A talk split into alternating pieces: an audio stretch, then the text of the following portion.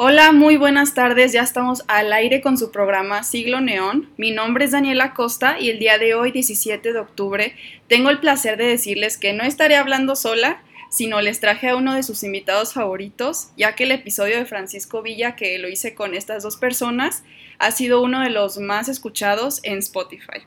Tengo como invitados especiales de nueva cuenta entonces a Oscar Guerrero y Ernesto Valdés Pérez Gasga. Ahora sí lo dije bien. ¿eh?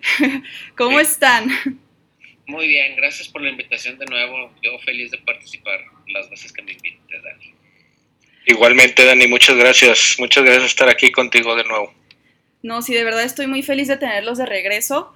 Eh, ya han pasado varios meses desde la última vez, de julio fue, sí, yo creo que mediados de julio, que hablamos de Francisco Villa y nos extendimos bastante. Fue la primera vez que en un programa de Siglo Neón nos extendimos de esa manera, pero estuvo increíble, la verdad. Los invito a que escuchen esa parte de Siglo Neón si no lo han hecho. Está en Spotify y en todas las plataformas de podcast. Nosotros, entonces, como se darán cuenta, traemos algo con la revolución nos quedamos con la espinita desde la última vez, pienso yo, o sea, como que abarcamos el tema de Pancho Villa, pero no nos quedamos satisfechos 100% con lo que fue abarcar el tema de la revolución en sí. Entonces, el día de hoy quiero presentarles lo que vamos a platicar, que es un tema bastante fuerte, de hecho ahorita lo estábamos conversando antes de entrar al aire, que es un tema que sí se nos complica un poco digerirlo y un poco como explicar qué es lo que ocurrió, porque hay hasta, o sea, hay cabida para lo absurdo en lo trágico, si se dan cuenta. Entonces, déjenme les cuento un poco acerca de lo que será el tema de hoy. Bueno, después de un sinfín de atentados contra el gobierno de Francisco y Madero, primer presidente en ser verdaderamente electo democráticamente en este país, los días del segundo mes del año de 1913 fueron el quiebre de todos estos intentos. Al fin lograron solidificarse en una sola intención esta época de la historia mexicana es digna de querer olvidar, pero es un trauma que no podrá abandonarnos nunca. La memoria de los cadáveres sobre el pavimento, la traición con sabor a coñac que aún nos emborracha de dudas y temor, y la facilidad del hombre mexicano para traicionar y colocar la bala que culmina con la vida de otro es lo que identificó a la decena trágica.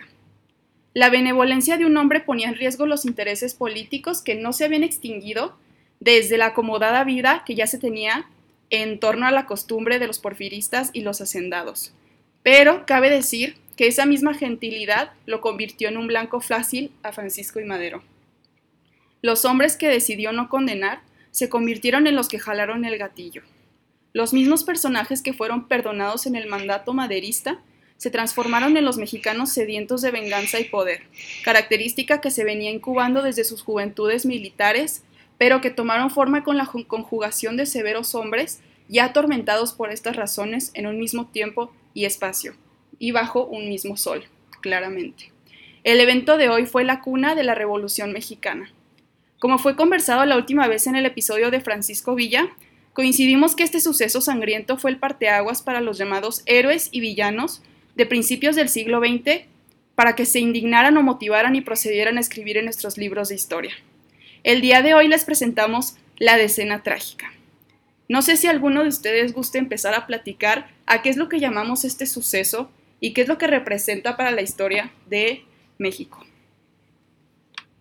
Bueno, el decena trágica se le llama porque normalmente los eh, historiadores se pusieron de acuerdo en que dura 10 días, este, en febrero de 1913. Eh, pero aún en ese sentido hay, hay, hay gente que, que no está de acuerdo con, con, con el proceso o con designarle ese, esa cantidad de días, porque hay este, diferencias en cuanto a, a, considerar no tanto el inicio, sino el final. O sea, hay gente que considera que son 15 días, por ejemplo. ¿Por qué? Porque lo toman hasta algunos lo toman hasta el asesinato de, Madero, otros hasta que sube al poder eh, Huerta, en fin. Pero la realidad es que no, no, tiene gran importancia para mí este, ponerse de acuerdo en si son 10, 12 o 15 días. ¿no? Se le llama escena trágica por eso. Y trágica porque en realidad fue una verdadera tragedia para el país, ¿no? que apenas empezaba por fin a vivir... Eh, las primeras manifestaciones realmente democráticas y se, se truncaron con esas, ¿no? Este, básicamente esa es la, la explicación del, del título. Y lo que yo creo que lo que todos acordamos es que todo empezó el 9, el 9 de febrero, ¿no? Ese es el inicio, este, un inicio eh, raro. Eh, ahí se ponen, se levantan eh, un cuate y va y saca del, de la cárcel a Félix Díaz, el mejor conocido como el sobrino del tío, y a, ¿cómo se llama? Bernardo Reyes estaban en diferentes prisiones, Bernardo en Tlatelolco y el otro en Lecumberri. Eh, lo sacan y, empieza una, un levantamiento militar, ¿no? Ese día. Yo creo que todos, todos comparten como el inicio, aunque en realidad, si lo vemos en perspectiva, el Madero fue electo y, subió al poder en noviembre del 11, 1911. Estamos hablando de febrero del 13, o sea, un año, dos meses y ya lo andábamos, ya lo mandamos a casa. Sí. Pero en el ataúd. Entonces, este, yo, yo siempre me ha sorprendido esto de, de la historia de nuestro país, ¿no? Somos muy impacientes. Estamos decididos a hacer grandes cambios, somos muy impacientes. Este, pero bueno, entonces empieza el 9 y ya les di la, el adelanto, ¿no? Ya sacaron del bote dos cuates, el que se levanta era Manuel Modragón, o era la cabeza visible. Este, ese día hay, y aquí empieza, la verdad es un periodo mágico, porque le avisan a Madero, este, se levantaron, eh, Bernardo Reyes sale creyendo que Palacio Nacional estaba eh, bajo las órdenes de los sublevados, llega como pero por su casa y lo matan a la primera de cambio. Entonces, primer tragedia, eh, este, los sublevados van perdiendo por un gol, ¿no?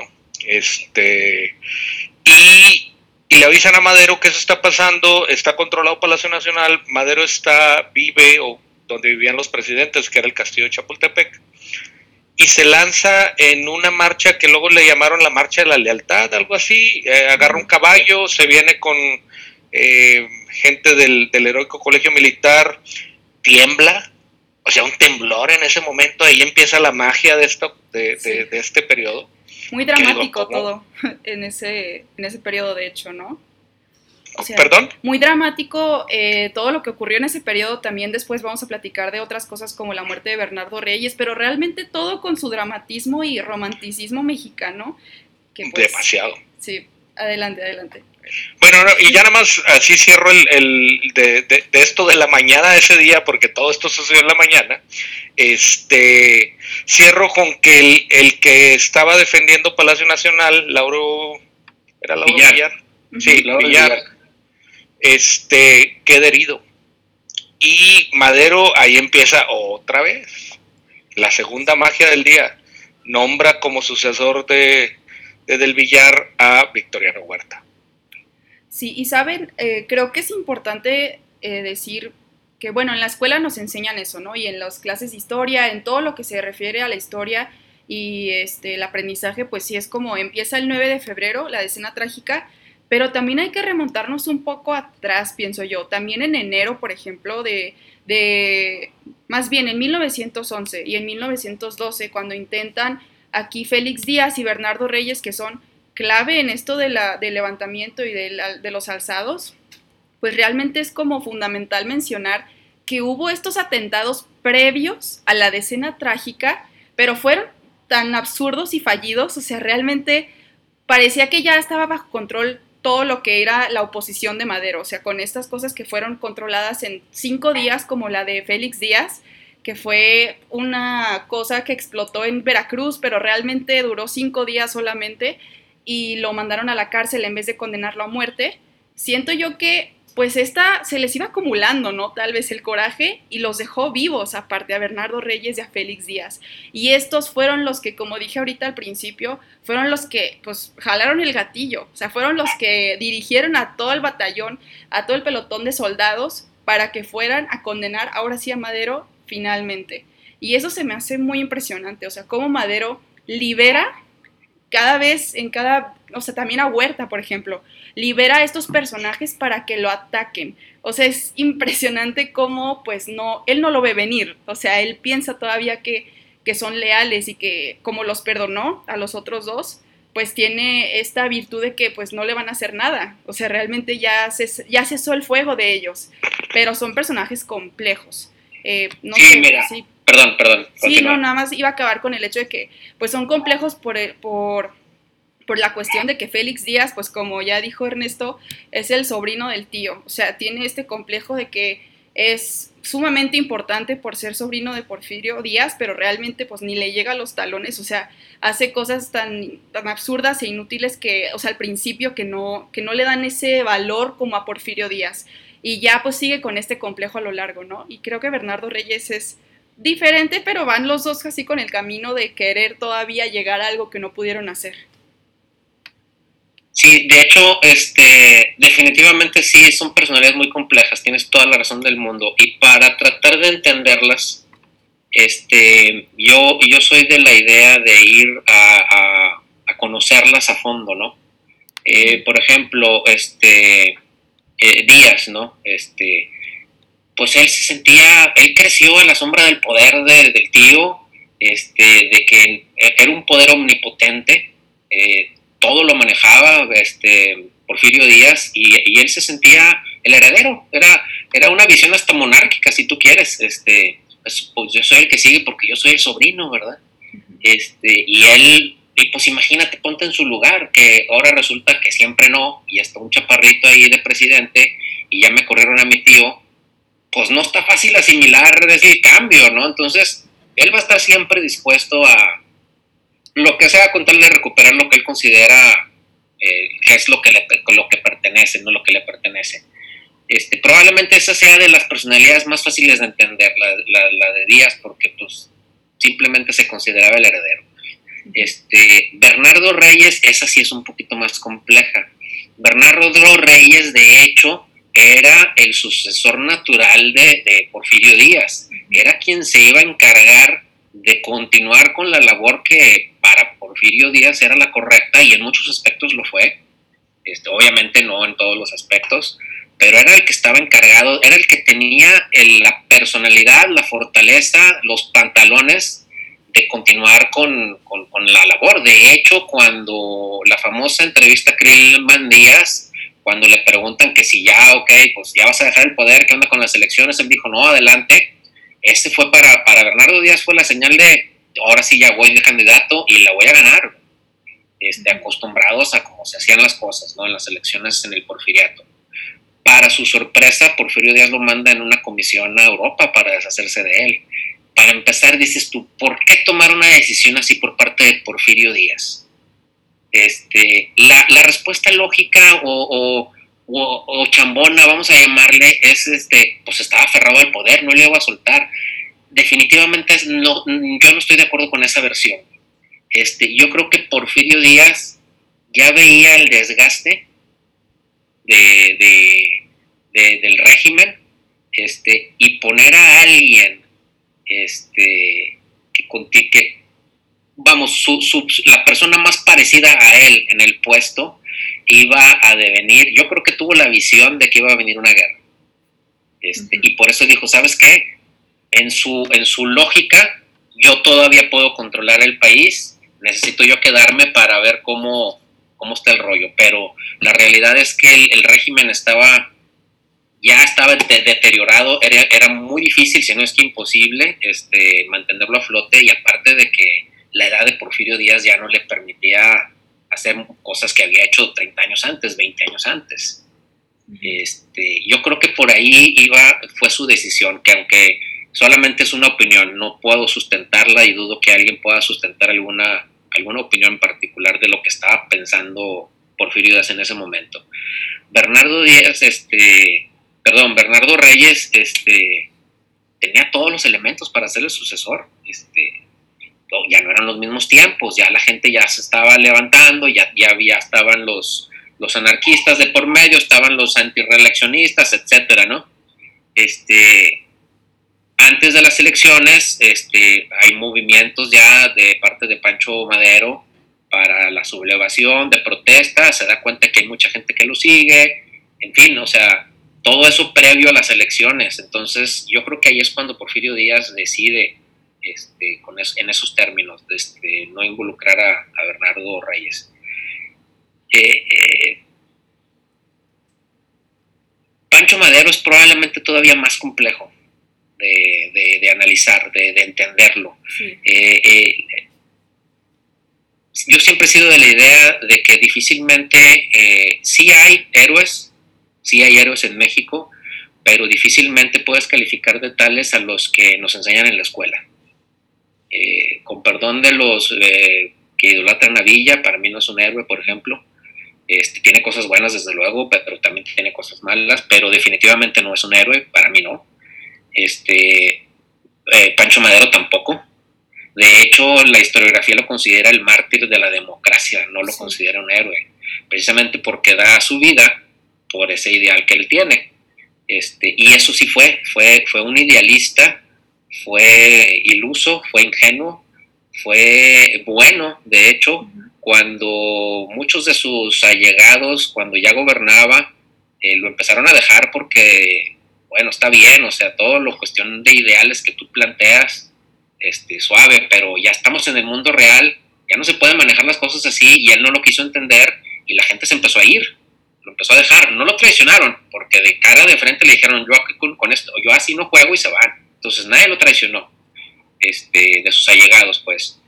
Eh, eh, pero eh, es, le preguntan a, a, José Vasconcelos en ese entonces, dice, ¿por qué, ¿por qué lo apoyas tanto? O sea, no te estás dando cuenta de lo que está haciendo, de, que no la va a armar.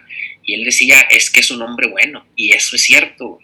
Este, era, un hombre extraordinariamente bueno. Como antecedente de la decena trágica, para no este, extenderme mucho, y cuando regresa de estudiar de Europa Pancho Madero y se hace cargo de una parte de las haciendas de los Madero, él aquí en la laguna, precisamente por ahí por San Pedro, este, él este, instituye políticas que eran totalmente novedosas para la época procura darles educación, eh, mejora los sueldos, eh, les da, les pone clínicas en las mismas haciendas para atender a los peones. Entonces, fue el primero que dio derechos o, dio beneficios este, o prestaciones a sus empleados, o sea que los demás veían como de lo más extraño y todo el mundo se peleaba por, por, trabajar con Don Panchito, así decían. este, entonces, eh, era un hombre bueno que buscaba lo mejor para la gente. Por eso tenía ese arrastre, por eso tenía de, alguna manera ese carisma, a pesar de ser chaparro y con voz de pito, pero tenía un carisma que le daba eso eh, de la manera en que, trataba a la gente o de lo que quería darle a la gente. Entonces era la bandera ideal para, para enarbolar una revolución en contra del régimen. Pero fue la peor opción para gobernar el país. Claro. La realidad es que fue, gobernó de una manera completamente inepta al país hay una parte, hay uno de los libros que más me gustan de la escena trágica, es el que escribió Paco Ignacio Taibo. Sí, este, temporada de sopilotes. Es, eh, ándale, ese, entonces, eh, es, es, uno de los, de los que más me gusta, pero hay mucha, muchas otras lecturas, pero hay una parte en ese libro, no sé de dónde la saca Paco Ignacio Taibo, no dice en el libro de dónde la sacó, qué tan verdadera es y todo, pero cuando dice, según Paco Ignacio Taibo, eh, hay una conversación entre Gustavo y, su hermano Pancho Madero, en la que Gustavo le está diciendo, nos van a traicionar, nos van a matar si no hacemos algo, y según, según este libro, Pancho le dice, me dolerá tu muerte y a mí nunca me ha importado morirme. Qué manera tan, tan, pues, ¿cómo, cómo decirte? Este, tan irresponsable, de responder. ¿Por qué? Porque no nada más está tu vida y la vida de tu carnal en juego. Está, está el, el, futuro de un país entero. Gracias a esa actitud que tú tuviste de voy por mis ideales, no me importa morirme, es que no nada más te moriste tú, se murieron, se murieron millones de mexicanos y le dieron en la torre a toda la economía y la infraestructura del país y a las inversiones. O sea, no, ¿cómo dices eso? O sea, es, es, el idealismo llevado a la, irresponsabilidad máxima. Y, este, y después cuando matan como matan a su hermano, adelantándome un poquito lo de la, escena trágica, este, se abraza arrodillado de, las enaguas de su madre para pedirle perdón por cómo lo mataron, pues no, que no te importaba, o sea, ahora sí ya te cayó un, ladrillazo de realidad encima, ¿verdad? Bueno, pues a los mexicanos nos fue mil veces peor. ¿Por qué? Porque el caudillismo que por fin llegó a la, llegó a la paz a México, este, a, través de, Porfirio Díaz, pues gracias a ti se consolidó atarantado o sea, el caudillismo fue la norma en México después, durante la revolución y después de hasta los 50, hasta que hasta nuestro primer presidente no, no, no militar, que fue este alemán, Miguel Alemán. Entonces, eh, la verdad, este, lo, probablemente lo peor que le pudo haber pasado a este país es que Pancho Madero fuera presidente, desgraciadamente, y es cuando empiezo a hacer lo que te decía antes de empezar, este, es, el periodo de la historia de México que, menos me gusta, hasta agruras me dan de leer lo que pasó. Y para terminar nada más rápidamente mi intervención, em, me, me pudre este, este, no me gusta, me, desagrada mucho por varias razones. Una, por la ineptitud de Pancho Madero. Este, y ahí va aparejada la ineptitud y la, irresponsabilidad también de Pino Suárez. ¿eh? Este, la otra es eh, eh, la traición horrible de, Victoriano Huerta y, la intervención burda, la intervención asquerosa del embajador norteamericano. Y me atrevería a decir que del gobierno de Estados Unidos. O sea, es una cosa... Ahí comprabas la frase de, Porfirio Díaz, de que pobrecito México que está tan cerca de Estados Unidos y lejos de Dios, la verdad. Pero bueno, ya entramos en ese tema. Esos son los antecedentes del, la escena trágica pues de los personajes. Me estás haciendo llorar, Oscar. es que es horrible, Sí, y sabes, es que eso de, o sea, eh, mencionar acerca de Francisco y Madero y sus antecedentes como el santo de esta revolución, o sea, cómo lo veían los caudillos y la gente que se le quedó cerca para todo este tiempo hasta que se murió, o sea, bueno, lo asesinaron más bien, Creo que es fundamental decirlo, o sea, sí esa parte de que lo veían como un ser de otro mundo, porque en México no hay muchos de esos, o sea, en México no hay muchos de los que parecen ser buenos y con intenciones correctas.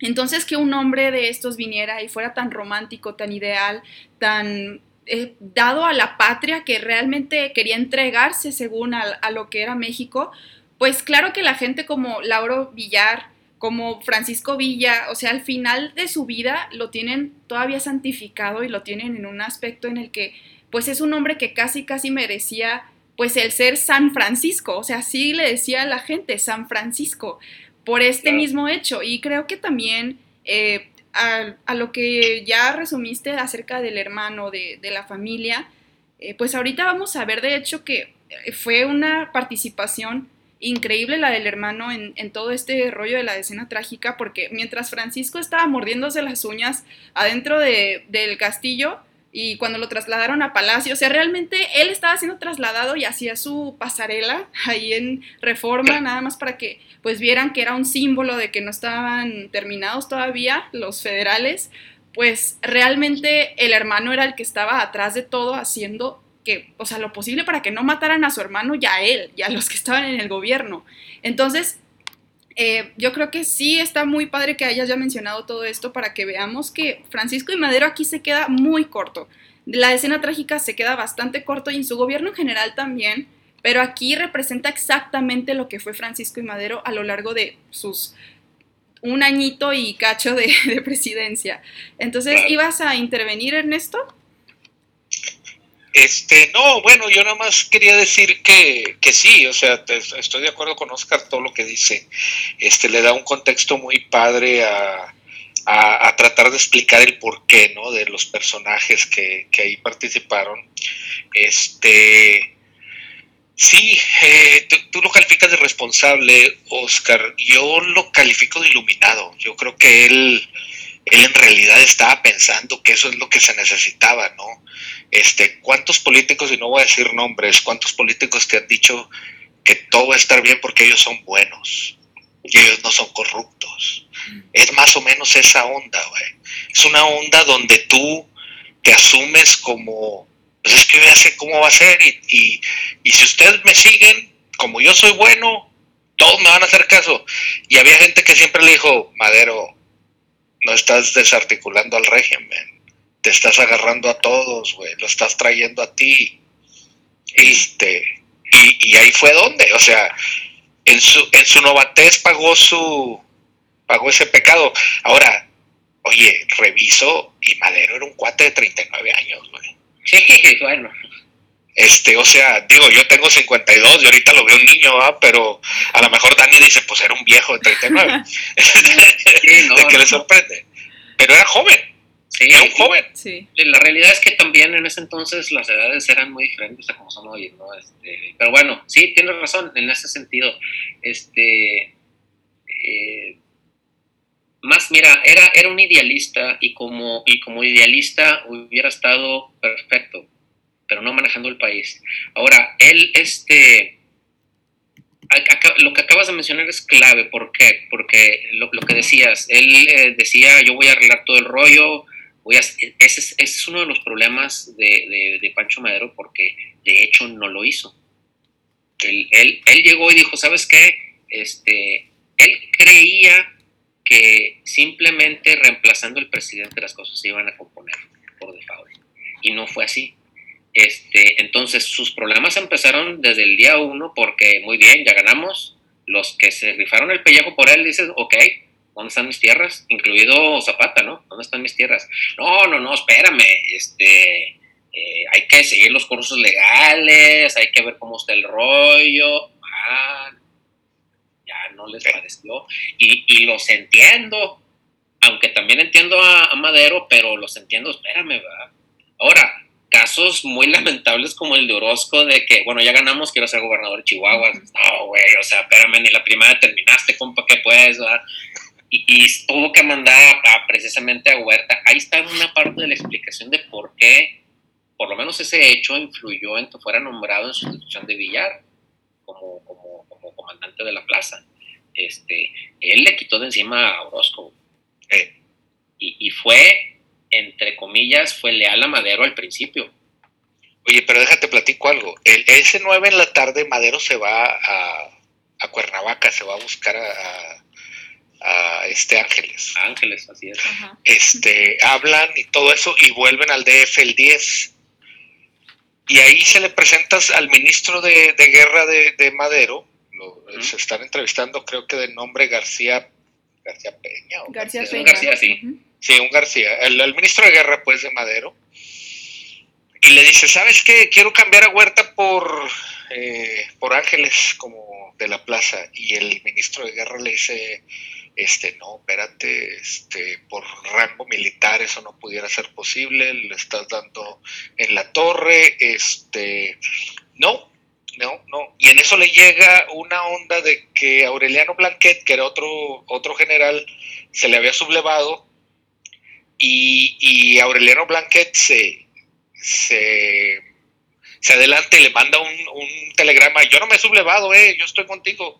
Y el otro, y, Francisco Madero le contesta, sí, no, yo sé que tú para nada. Grábense el nombre de Aureliano Blanquet, por favor. es muy importante. Pero eso sucede el día 2. Entonces, ya llevamos cuántas? Tres.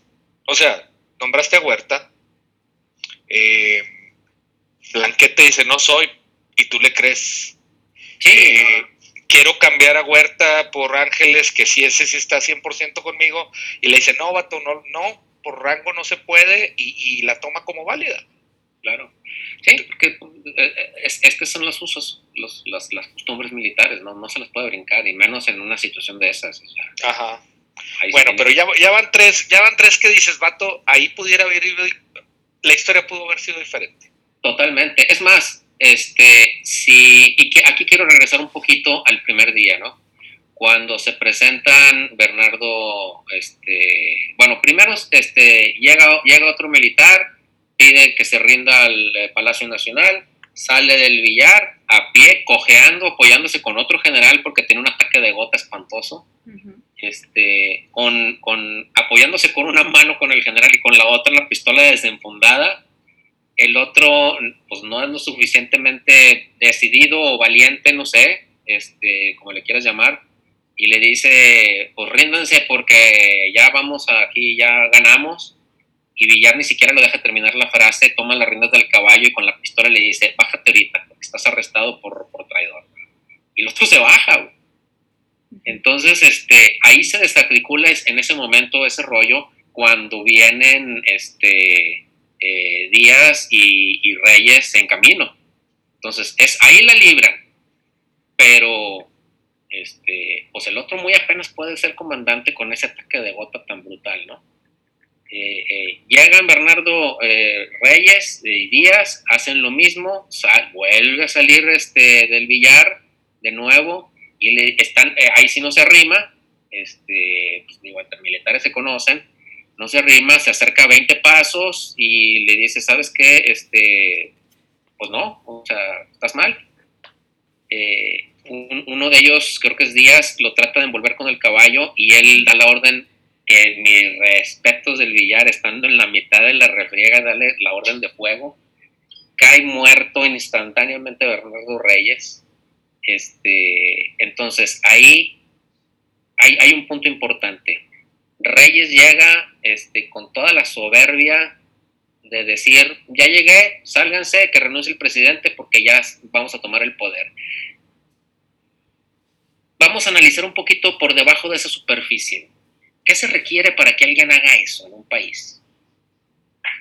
Primero, Bernardo Reyes viene de la escuela de, Porfirio Díaz, del porfiriato, este, con los mismos pantalones que Porfirio Díaz. Entonces, para empezar, eh, eh, trae esa escuela. Pero, ¿qué es más importante? Por muchos pantalones que tengas, y, es algo que ni siquiera Porfirio Díaz hubiera hecho, ¿quién llega y se acerca y dice, entrégame el país? ¿Qué tiene que suceder para que eso, para que eso realmente pase, por muy bragado que seas? Tienes que tener en el peor concepto al presidente tienes que considerar al presidente como un mequetrefe, literalmente. Y en muchos aspectos, Madero lo era. Ante la percepción de un presidente extremadamente débil, se da esa situación. En ninguna otra situación se da.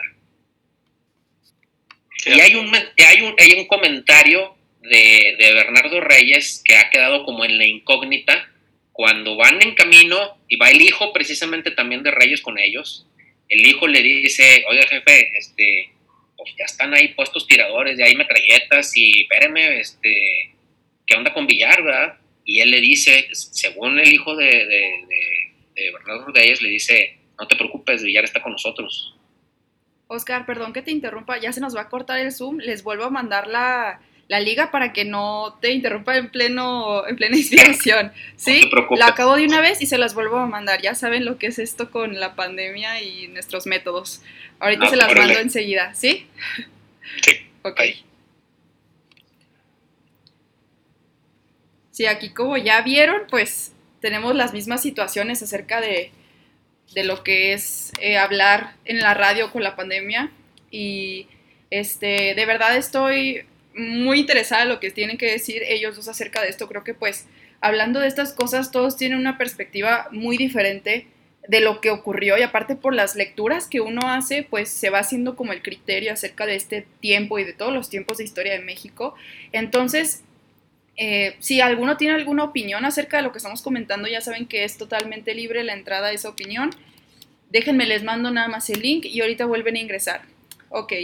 Eh, pues sí, la verdad es que este tema, ahorita que pues termine su parte para que no quitarle la inspiración a Oscar, pero este tema igual les quiero comentar que, que sí es algo difícil de contemplar por la cantidad de muertos, por las memorias tan difíciles que hay de este momento tan extraño en la historia de México. En serio creo que es algo que tenemos que tomar con mucho respeto y con mucha paciencia para comprender, porque recordemos que los que intervienen aquí son seres humanos. O sea, nunca cesamos de, de recordar en siglo neón que las personas que participan en los eventos históricos son siempre seres humanos, personas que sienten que se equivocan, que tienen sus propias complejidades dentro de sí mismos. Entonces, creo que eso es ya saben la base de Siglo Neón, es siempre recordar eso para los personajes históricos, para cualquier tema de historia, realmente pues no sería lo mismo si pensáramos en un blanco o negro aquí. Entonces, la escena trágica sí es complejo de platicar por lo mismo, porque han pasado demasiadas cosas que no solamente son así precisamente de un solo evento aislado y el otro evento aislado, todo va conectado, todo tiene sus razones y los personajes cambian de bandos, cambian de preferencias, cambian de ideas por intereses personales y políticos. Entonces, eso representa mucho en general la historia de México, no solamente es aquí. Así que para que también tengamos eso en cuenta para esto, para lo que estamos platicando, y ya lo hemos visto en varios programas, así que tenerlo en mente siempre. Ahorita ya se conectaron Ernesto y Oscar, estoy esperando a que... A ver, ¿ya me escuchan? ¿Sí me escuchan? Sí. Muy bien, perfecto. Continúa. Entonces, esa frase como que en el misterio, porque bueno, si estaba de acuerdo con ellos, ¿por qué intenta restarlo, no? Y además da la orden de que y a, raíz de esa orden muere, ¿no? Este, pero pues quién sabe, yo creo que nunca vamos a saber eso. Oye, Oscar. Una mala planeación, o se suponía que iba a estar, en fin, no sé. Dime. Oscar, una, una pregunta. ¿Ese hijo de Bernardo Reyes es, es este Alfonso? No, es otro carnal. Alfonso es escritor, el que tiene memorias de, o sea, tiene libros escritos acerca de su papá que lo trata como romántico mexicano. O sea, le dio un papel muy grande que creo que es, hasta en el mismo libro de temporada de Sopilotes, esto critica a Paco Ignacio de cómo se, se tiene la imagen de su padre como un héroe y como un romántico de la historia de México, porque realmente pues no es como tal, es un amor filial, pues lo que le tiene, no es tanto así, Ahora, la realidad. En su defensa hay que ver que si quitas nada más los hechos de la decena trágica, sí aplica. Sí, eso sí, sí es un buen... Nada más hay que quitar ese día y sí aplica, o sea, la realidad es que, bueno, la percepción pues de él es, es, mucho más lógica. Entonces, pues ponte en su lugar como, como hijo. Sí, claro. papá, toda tu vida fue un, un, un semidios, vamos, o alguien para reconocer y por el último día de la escena trágica lo dejarías de considerar así. Sí, claro. de hecho, pues tiene una historia bastante amplia, Bernardo Reyes. O sea, lo que es las intervenciones aquí en México, pues en la historia sí tiene bastante participación. Y claramente, pues sí se hizo su reputación, que sí se la merece en cuanto a, o sea, el oh. combatir a la batalla. Y hasta eso sí lo denominan un poco deliroso al final, o sea, como que esta parte en la que ocurre todo este dramatismo de Lauro Villar, de Bernardo que se le echa encima y que eh, acaba muerto diciendo que va a morir como un hombre, o sea, realmente cosas que pues no contemplaba el bando de los alzados, o sea, como que lo sacaron de la cárcel y de aquí a allá ya se convirtió en, el primer mártir de, la escena trágica. O sea, era algo increíble que pues ya pensaban que habían ganado. O sea, los el bando de Francisco y Madero, todos los federales ya pensaban que habían ganado con esta con este solo día en el que Bernardo Reyes cayó muerto. Entonces, pues sí representó mucho. Perdón, perdón. No, este, nada más iba, iba, a comentar nada más una cosa más. Eh, en cuanto a eh, Lauro Villar y, ¿quién más fue? A ver si ahorita me acuerdo. Es que estaba pensando de cuando ellos... No, la verdad es que ya se me fue el avión. Platica tú y ahorita me acuerdo. Ah, bueno, no pasa, a veces, a veces así pasa. Este, no, lo que te decía es que en ese momento sí tenían este, motivos suficientes para considerar que eso ya estaba en, la bolsa de Madero ya que ya se había conjurado totalmente, ya había terminado y con una victoria de Madero el, el, el, este el intento de alzado, ¿no? Sí, el, el, bueno, cuando derrocas un, cuando, cuando eh, eliminas un golpe de estado, el golpe de estado, ándale. Este, sí tenían este, motivos suficientes, es más, tan en confianza se sienten que es precisamente con toda, lógica se va a Cuernavaca por, por Felipe Ángeles, o sea, así de confiados estaban. ¿Por qué? Porque ya los tienen todos ahí en la, en la ciudadela, o sea. Estaban ahí metidos. De hecho, ahí, ahí es cuando me empieza a hacer, este, eh, empieza a dar agruras. Este, pudo haber terminado ahí, pero no tomaron en cuenta la traición brutal de, de Victoriano Huerta. Sin esa traición, no hubiera, no hubiera tenido éxito. Oye, pero esa traición se vio, se vio, era, era obvia desde, desde el día siguiente, desde el 11. Pues sí, pues tan que era obvia que lo había gustado. Sí, bueno, bueno, le gustó, le tocó todavía unos días. Pero fíjate, una cosa que me puse a pensar ahorita que estaba, que íbamos a entrar a hablar de esto, yo me puse a ver qué días habían sucedido. El, día, el 9 de febrero, ¿qué día era? Era un domingo. Claro, sí, pues, con toda este, Sí, entonces fue un domingo. Entonces para el lunes, pues este, Blanquet le dice que, que está con él. Para el martes, ya cuando Huerta es dice Huerta junta y dice vamos en cuatro columnas, vamos a atacarlos así. Ahora se sabe que Huerta y Díaz hablaban. Claro. Este, este, ya les decía, por ahí, por aquí vamos a ir, por acá vamos a ir. Este, les dejó pasar alimentos, lo cachan, y luego va Madero y le dice, oye, güey, dice que estás pasando alimentos y te vieron, güey. Y no nada más ah, alimentos, eh. No, no, de todo, de todo. Perzuelas. Oye, Oye, pero luego eh, Huerta de decir una cosa como es parte de una estrategia, los queremos juntar y ya juntos ahí les vamos a dar en la madre.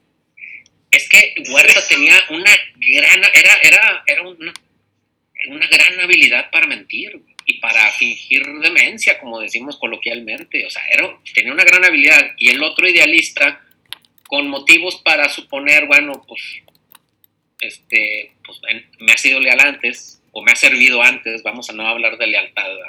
Sí, me ha servido. Este, pues fácil, ¿no? Pero pues Gustavo Madero dijo, no. Es más, cuando, le, cuando deciden entregarle entre Villar, el secretario de guerra, y Madero, el, el este, la plaza, el, el, ser comandante de la plaza a Huerta, este, porque ese es uno de los, de los eventos este, que dieron que le dieron en la torre a todo esto, porque en la refriega Villar sale herido y ya no puede comandar las fuerzas, entonces tiene que entregar el, puesto. A la hora que entre los tres, para convidar a los otros dos, no que fuera solamente una, una decisión unilateral de, Madero, entre los tres deciden que se le entregue a Huerta, todavía Villar le dice, eh, cuidadito, eh, Huerta, no vayas a salir con una rastada. Ya lo, conocía. Claro, es que entre, entre militares sí se conocen bien y tienen la malicia y tienen, pues, son, son iguales, este, están en la misma. Entonces, pues sí, había, había muchos elementos, ¿no? Hay, hay, quien, hay quien también, a lo mejor hago mal en regresar un poco otra vez, pero creo que es importante. Eh, hay quien atribuye el éxito del, del, de la decena trágica o de la, del golpe de Estado a que Madero se, se rodea de, de, de, toda la infraestructura porfiriana. ¿no? Este, eh, efectivamente había mucho, en los puestos claves en su gabinete no había, este, o eran marginales, en realidad este, había mucha gente de confianza en, entre su, en su gabinete, pero creo que el asegurar eso es injusto con, con, Madero, ahí sí poniéndome del lado de él. ¿Por qué?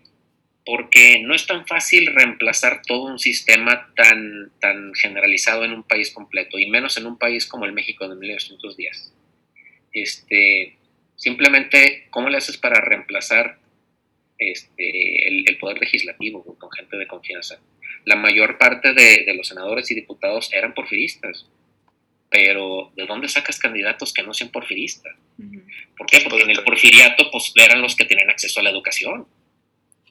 Este, eso por un lado. Por otro, pues el mismo idealismo de Madero pues, no iba a llegar a imponerlo como, como le hacía Porfirio de a imponer diputados. O sea, era pues que se hagan las elecciones.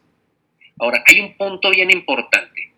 Este, en, el, México de 1910, México tenía poco más de 14 millones de habitantes.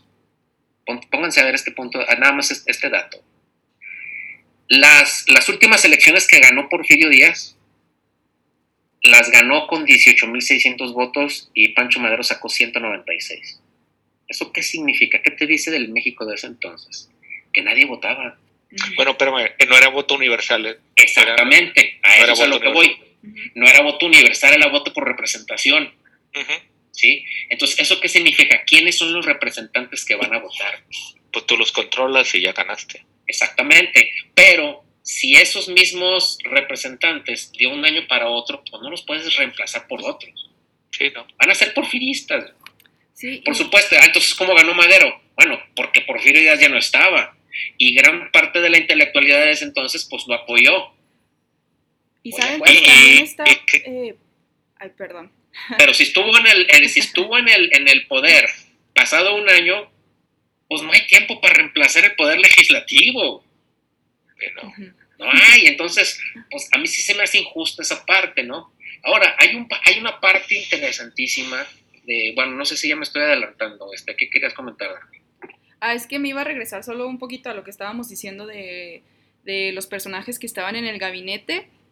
Pues es que también está eh, su errónea creencia, la de Madero, de pues tener en cuenta que los familiares van a ser leales a él, ¿saben? O sea, esto también está medio extraño porque Evaristo Madero, que pues era su, su abuelo, pues estaba metido en su gabinete, estaba muy metido también en las decisiones de Madero y en sí, pues este hombre estaba al principio en contra de su campaña. O sea, al principio estaba totalmente a favor de los científicos porfiristas. O sea, realmente nunca estuvo, eh, o sea, de acuerdo en que su nieto estuviera haciendo tal movimiento ridículo. O sea, en cuanto, pues, en ese momento se consideraba algo casi lunático tener un movimiento democrático cuando estaba Porfirio Díaz en el poder. Entonces, Y más si eres beneficiario del sistema. Sí, claro, o sea, definitivamente. Entonces, que meta Evaristo Madero cuando, pues al parecer ya, ya le gustó la idea de Francisco porque ya la gente lo está escuchando y está apoyándolo y ahora sí ya lo apoya su nieto y luego todavía pues ya en el poder, o sea, ¿cómo creer que esta persona no le va a hacer el mismo cambio que tuvo antes? O sea, creo que sí confió demasiado en sus familiares. Eso creo que sí es un detalle muy importante. Tal vez la gente alrededor que no era su familiar y que incluía en su gabinete, pues está bien, que él valoraba y que veía como personas aptas para el nuevo gabinete y la democracia que él estaba formando, pero en cuanto a sus familiares, yo creo que sí se equivocó un poco. O sea, meter a tanta gente que pues él confiaba solo por el apellido, pues sí es algo, creo que fue erróneo. Pero también Sí. regresando... Pero también explica precisamente eso, o sea, de dónde sacas Sí, de dónde, ajá, pues gente solo no confía, ajá, confía en su familia porque pues en quién más va a hacerlo, o sea, pues no había otra persona. Pero también quiero Claro. eh, mencionar un poco de Lauro otra vez, es que me quedé con Claro. la idea de que Lauro, pues sí, al principio vemos que sí es una persona que está teniendo muchísimo control sobre las tropas hasta de la, de la oposición. De hecho, en el momento Claro. que ustedes mencionaron del 9 de, de febrero, que fue cuando tomó el, o sea, cuando en el palacio le dice así de bájate del caballo, también les ordena a los propios soldados de la oposición a que se reúnan en cuatro, o sea, que vayan haciendo agrupaciones de cuatro. O sea, ¿cómo esto es posible? Porque dice Paco Ignacio que pues el que grita más fuerte es el que gana, ¿no? Y pues el que gritaba más fuerte era Lauro Villar. Y se ve aquí su, o sea, su, su valor como militar, desde la intervención francesa que está involucrado en esto, hasta en el momento de la revolución y del estallido de la escena trágica, pues vemos que, como ya regresamos a lo mismo, la decisión de mantener a Huerta por encima fue, pues, haz de cuenta, tirar el, este, ¿cómo se llaman? Los bloques de Jenga del juego. O sea, fue a tirarlo todo. Entonces, eh, sí, Lauro Villar nada más quería hacerle otra vez la, el recal, o sea, recalcarlo, que era un hombre que sí estaba muy metido y dispuesto a defender las tropas de Madero y a, a darse, o sea, también en, el- en la muerte de Bernardo Reyes, pues ahí él estaba involucrado y fue el que lanzó la, la decisión de que se, se, o sea, se hicieran las armas y los, o sea, el fuego, entonces, pues sí quería regresar un poco, pero ya sigamos No, entonces. De hecho, el general, del, el general de Villar para mí es un personajazo, este, habla mucho, muy bien de él, este, eh, como tú dices, es, esa reacción de las tropas este, no es de Oquis, el general del Villar, para empezar, era superior, de, eh, era, tenía un rango superior al, al de los otros en ese momento, entonces el, el militar está entrenado para eso. Por eso lo hizo. No es tanto que el que grite más, por ahí sí estoy en desacuerdo con Paco Ignacio Taibo. No es que el que grite más. El, el- la tropa está educada y está entrenada para seguir al de mayor rango y él, lo- él lo era. Entonces, y además no son tontos. Ellos sabían que estaban dando un golpe de Estado. Entonces, este, Sí. eh, claro, hay que también tener los pantalones bien puestos, no sé cómo Madero. Sí, Este, pero bueno, tenía todas esas, esas, esas cualidades este, del billar, ¿no? Este, y la verdad es que tenía los pantalones bien puestos y era leal a Madero también. Había mucha gente eh, que le era leal, definitivamente, eso también. Sí, y bueno, a lo largo de los días también vamos a ver que, pues hay un, está lo absurdo, ¿no? Lo que comentábamos al principio. Ernesto creo que lo mencionó antes de que habláramos ya al aire, lo absurdo de cómo los soldados no sabían a quién obedecer. O sea, hubo varias veces en las que había batallas que Madero hacía que, o sea, tomaran una acción y del otro lado la oposición también les ordenaban y no sabían a quién obedecer porque claramente pues eran aspirantes a, ser militares, la mayoría, muchos de los soldados. Entonces, pues ellos son educados para que le hagan caso pues a la defensa nacional, ¿no? O sea, realmente a que vamos a, a proteger al país y al gobierno, pero cuando nos agarran para la oposición, pues aquí, ¿a quién les estamos haciendo caso? Estas batallas que ocurrieron mucho a lo largo de la escena trágica, es sorprendente esto. Sí, sí, sí, sí. Sí, pues es que los pones en una situación difícil para ellos, ¿no? Y bueno, no sé si quieran, eh, bueno, ya vimos que Felipe Ángeles viene de, de Cuernavaca a la Ciudad de México. Eh, pues está dispuesto a acompañar a, Madero, pero pasa todo esto de los rangos, que no es posible, etc. Y el 11 de febrero hay algo que, que me gustó mucho del libro de temporada de Sopilotes, que decía como de quién es quién, o sea, nadie sabía identificar quiénes eran los alzados, quiénes eran los que estaban con Madero, o sea, nadie sabía identificar quién era la autoridad en sí, porque pues aquí es donde Huerta ya empieza su maniobra debajo de la mesa, o sea, se junta con, bueno, manda un representante con Díaz y con Cepeda, que luego vemos que Cepeda es como un ser que mucha gente le desagrada, Enrique Cepeda, porque era como, era un jugador, eh, tomaba mucho, o sea, se la pasaba como en la política, pero a secas, o sea, como que con sus intereses de por medio. Entonces, aquí es donde ocurre el, el primer avistamiento de traición en sí por esta entrevista que hacen entre los representantes. O sea, hay pésimas estrategias, eh, son absurdas casi, eh, hay muchas muertes de los federales también, y esto no sabe, o sea, no lo puede explicar Victoriano Huerta y lo que dice es que es una estrategia como para que todos estén centrados, todos los alzados estén centrados y de ahí los puedan matar a todos, pero realmente, o sea, ¿cómo es que aquí el presidente accede a esta acción casi genocida? O sea, que sí lo fue. O sea, había muertos por todas las calles, por todos lados durante estas batallas. El 11 de febrero es un día que hubo mucho cañoneo, o sea, que fue la primera vez donde se escuchó cañoneo y se rompían las ventanas de las casas, o sea, pasaban a través de, los muros de, cualquier negocio, de las, de las casas también, o sea, hay falta de luz pública, etcétera. Entonces, yo pienso que aquí es donde ya es como el boom, ¿saben? O sea, el primer cañonazo y el primer también incentivo de que, bueno, incentivo a la traición. No sé qué piensan ustedes ya después de todo esto. Sí, mira, este, aquí para, hablar de la traición, este, pasamos al siguiente tema de que me, realmente me desagrada del periodo, es la intervención del embajador de Estados Unidos. Este, era, era, Victoriano Huerta era un mustio, pero no daba, y no daba pisada sin guarache. Entonces, él se puso muy hábilmente en una posición que le permitía controlar la situación, es decir, en cualquier momento él, si veía en peligro el golpe de Estado, les deja caer todo, porque de hecho ya venían refuerzos de Puebla, de Cuernavaca, de, en fin, de varios, de, de Toluca, este, en, cualquier momento él pudo haber aplastado la, el golpe de Estado, en cualquier momento, él tenía ese poder pero estaba en la postura de decidir, pues espérame, déjame a ver si se define bien la cosa, ¿verdad? Entonces, este, con toda la, la, habilidad también para la intriga de Henry Lane Wilson, este, ve eso y lo cita en el famoso pacto de la embajada. Y es cuando le dice, espérame, güey, este, pues de una vez, a, a nosotros no nos conviene este cuate.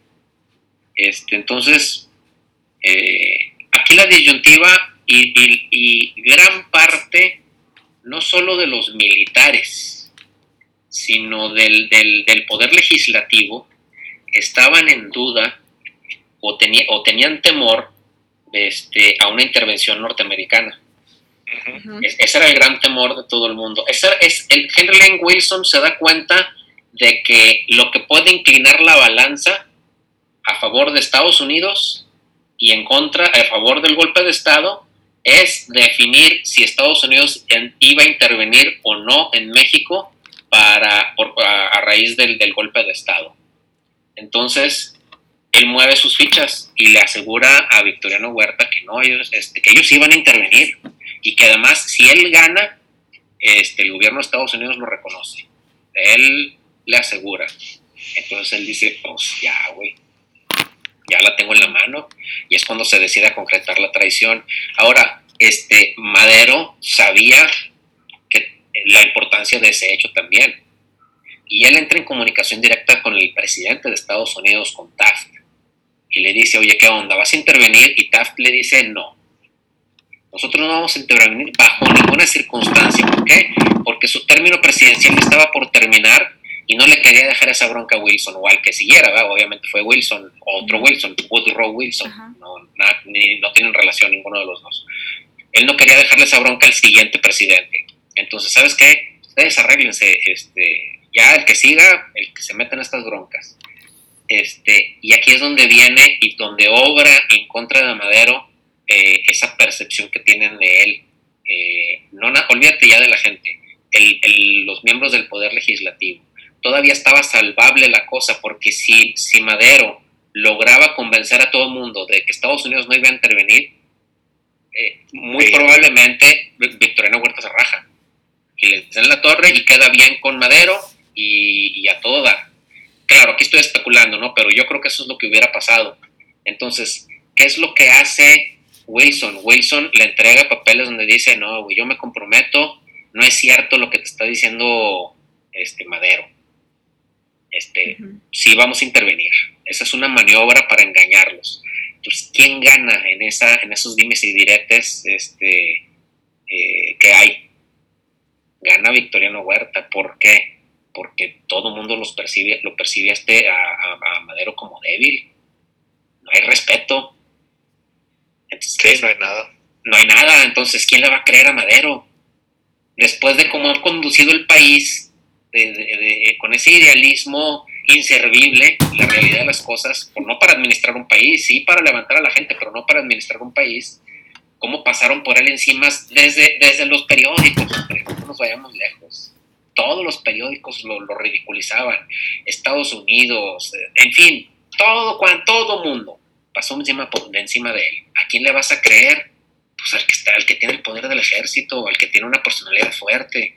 Entonces, esa personalidad de, de, Madero pues se le vino encima. Le creen a él, se concreta la traición y se acabó la historia.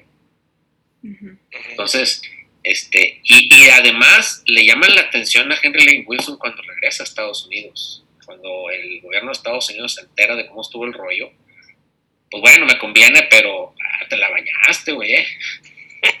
sí, o sea. Sí, a, Henry Lane Wilson lo, lo, cotorro de la historia también es que para marzo dejó de ser embajador. O sea, esto está pasando mediados de febrero, fregado. Así es. Y 15 días después ya no eres embajador, güey. ¿No? Y porque se dan cuenta de, oye, ¿qué estás haciendo, güey? ¿Cómo te involucras en los, en los asuntos internos de un país de esa manera? O sea, ¿cómo? Bueno, nos conviene, bueno, este, no te voy a pegar tan feo, no te voy a castigar tan gacho, pero... ya vente para acá. No, no se hacen así las cosas, ya te tengo que retirar de ahí, lo retiran y mandan otro, pero pues es, oye, este, no manches. Oye, Oscar, y, y sobre todo esto que estás diciendo de Madero, este, hablando directamente con Taft, eh, Henry Lane Wilson diciendo no, sí le vamos a entrar y, todo esto. Llega Pedro Lascurain con 24 senadores y le dice a, Madero, renuncia, güey. El día 15. Sí es. Y, es que, es que es, es, era parte de esa intriga. Sí. Pedro Lascurain estaba convencido de que sí iba a haber intervención gabacha. Esa es parte de, de, de, esa, por eso esa reacción. El poder, el, poder legislar, no, nada más, eh, vamos, el, el, el, golpe de Estado se concreta no nada más por poderío o, por, o sí, por poderío militar, que era muy poco, era fácil, fácilmente aniquilable. No nada más era militar, era, era legislativo. Senadores y diputados fueron y dijeron, nos van a invadir. No, hombre, no nos van a Mira, yo aquí tengo una carta de tal. No, es que sí nos van a invadir ya renuncia. Entonces, ya a quién tiene a su favor más que a sus muy leales, ¿no? Pero ya, pues, ¿cómo? Y ese mismo día sábado, 15, Huerta nombra a Aureliano Blanquet, para resguardar Palacio Nacional. Ahí empieza, ahí empieza a verse los movimientos de las los alfiles, ¿no? La, cómo está moviendo las, las, las piezas, pues. Claro. Cómo están cercando. Y, cómo cada vez más, más militares este, se, se unen al, al levantamiento, bueno, Claro. Y Henry claro. Lane Vamos, también, pues. Ponte en su lugar, güey. ¿qué harías tú, güey? Nada más las, las, los realmente nobles y los realmente leales se mantuvieron, como Felipe Ángeles. Para mí se le está haciendo justicia nombrando el aeropuerto con su nombre. No había nada importante con su nombre. Muy aparte de la polémica de López Obrador, sino que, que se llamaba de Felipe Ángeles. Él sí mostró realmente una gran lealtad, a pesar de que se estaba jugando el pellejo. Y lo perdonaron por ser militar. Sí. Y, él, y le dijo, Huerta, perro no come perro. Pero vete, güey. Vete, güey. Vete un rato. Exacto, entonces este, eso sí hay que admirarle. ¿Sabes qué? Hay un, personaje que se menciona muy poco y la comunidad cubana aquí en Torreón, este, no he visto que lo hagan, lo debería de hacer. Hace, hace unos años inauguraron un busto de Martí aquí en Torreón eh, por la comunidad cubana. Muy bien, yo no le quito méritos a Martí, fue realmente importante para, para el pueblo cubano. Pero yo creo que sería, hubiera sido más atinado este, que le erigieran un busto a un personajazo, güey, con una trayectoria diplomática y política extraordinaria, cubano, que estuvo muy relacionado con México. Yo creo que es, es, es más representativo entre las dos naciones un busto a, a este, hecho de, de, Manuel Márquez Sterling que de, que de, que de Martí. Sí. Y este, ese tipo sí, mis respetos, porque él sabía del golpe de Estado, él sabía de las traiciones y se quedó con Madero hasta lo último que pudo hasta donde pudo, hasta donde pudo. ¿Quién, ¿Quién fuera del embajador de Japón que apoyó desde las trincheras, desde ahí, desde lejecitos? Fueron los España, únicos dos. España también no reconoció a Huerta. Bueno, bueno, bueno, sí, bueno, ya esos son, fueron movimientos diplomáticos de que no te reconozco, ¿verdad? Uh -huh. Pero ahí aquí al cañón estuvo no, el embajador este, de Cuba. Márquez y, Sterling. Márquez sí. Sterling, Manuel Márquez Sterling, mi respeto, se le debería de reconocer más, porque la verdad. Sí, no era fácil. ¿Qué necesidad había? Sí. Pero, pero fue, fue una persona ética y correcta, ¿verdad?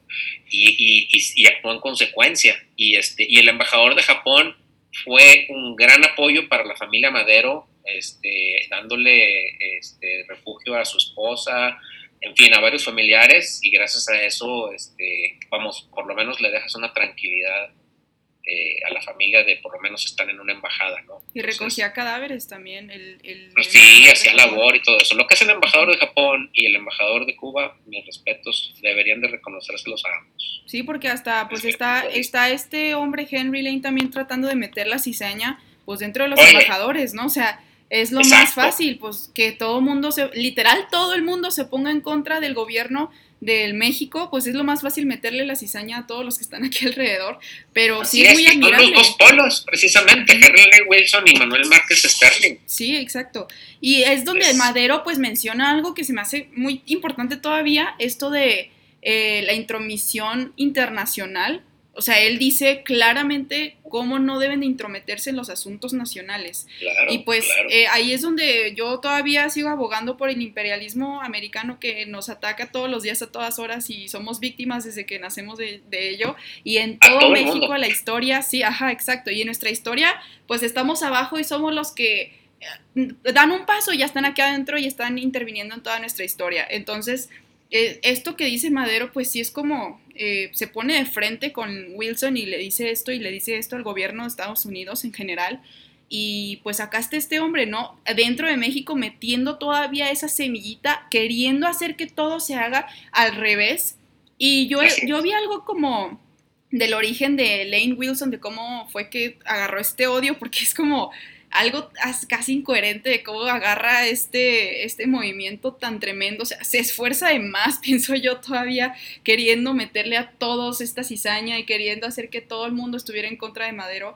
Pero dicen que hubo como un negocio, ¿no? Un negocio que no pudo lograr con Madero al principio de la presidencia. O sea, que él fue, eh, pues, él fue embajador desde 1910, entonces eh, sigue aquí en la presidencia de Madero y aquí quiere que le suman el sueldo, o sea, que le, que le hagan un negocio también para que pueda ganar más dinero y hasta la esposa interviene en ello y pues se lo niegan, o sea, ¿por qué va a hacer eso si pues ahorita estamos en pleno que 1910 acaba de ocurrir, o sea, casi se nos cae el país en trizas porque pues la democracia ni creían en ella y ahorita soy presidente, o sea, cambió el régimen completamente, o sea, ¿cómo, cómo es que vamos a hacer un negocio ahorita? O sea, una cosa tan incoherente, pero que según es lo que hace que pues esté motivado Henry Lane Wilson y pues es un papel importante, o sea, que agarre este, esta excusa como para decirle a todos los países alrededor que la agarren en contra de él, pues ya se ve, no sé exactamente cuál es la psicología de este hombre o cuál es como la motivación, pero se me hace muy impresionante, o sea, el movimiento de... La motivación de Henry Wilson, en realidad sí, sí hay rumores fuertes de que se le echó a perder un negocio a causa de Madero, pero va mucho más allá, no es tan, no es tan este, elemental este, Henry Wilson. Este, eh, simplemente quieres, quieres entenderlo, métete la doctrina Monroe.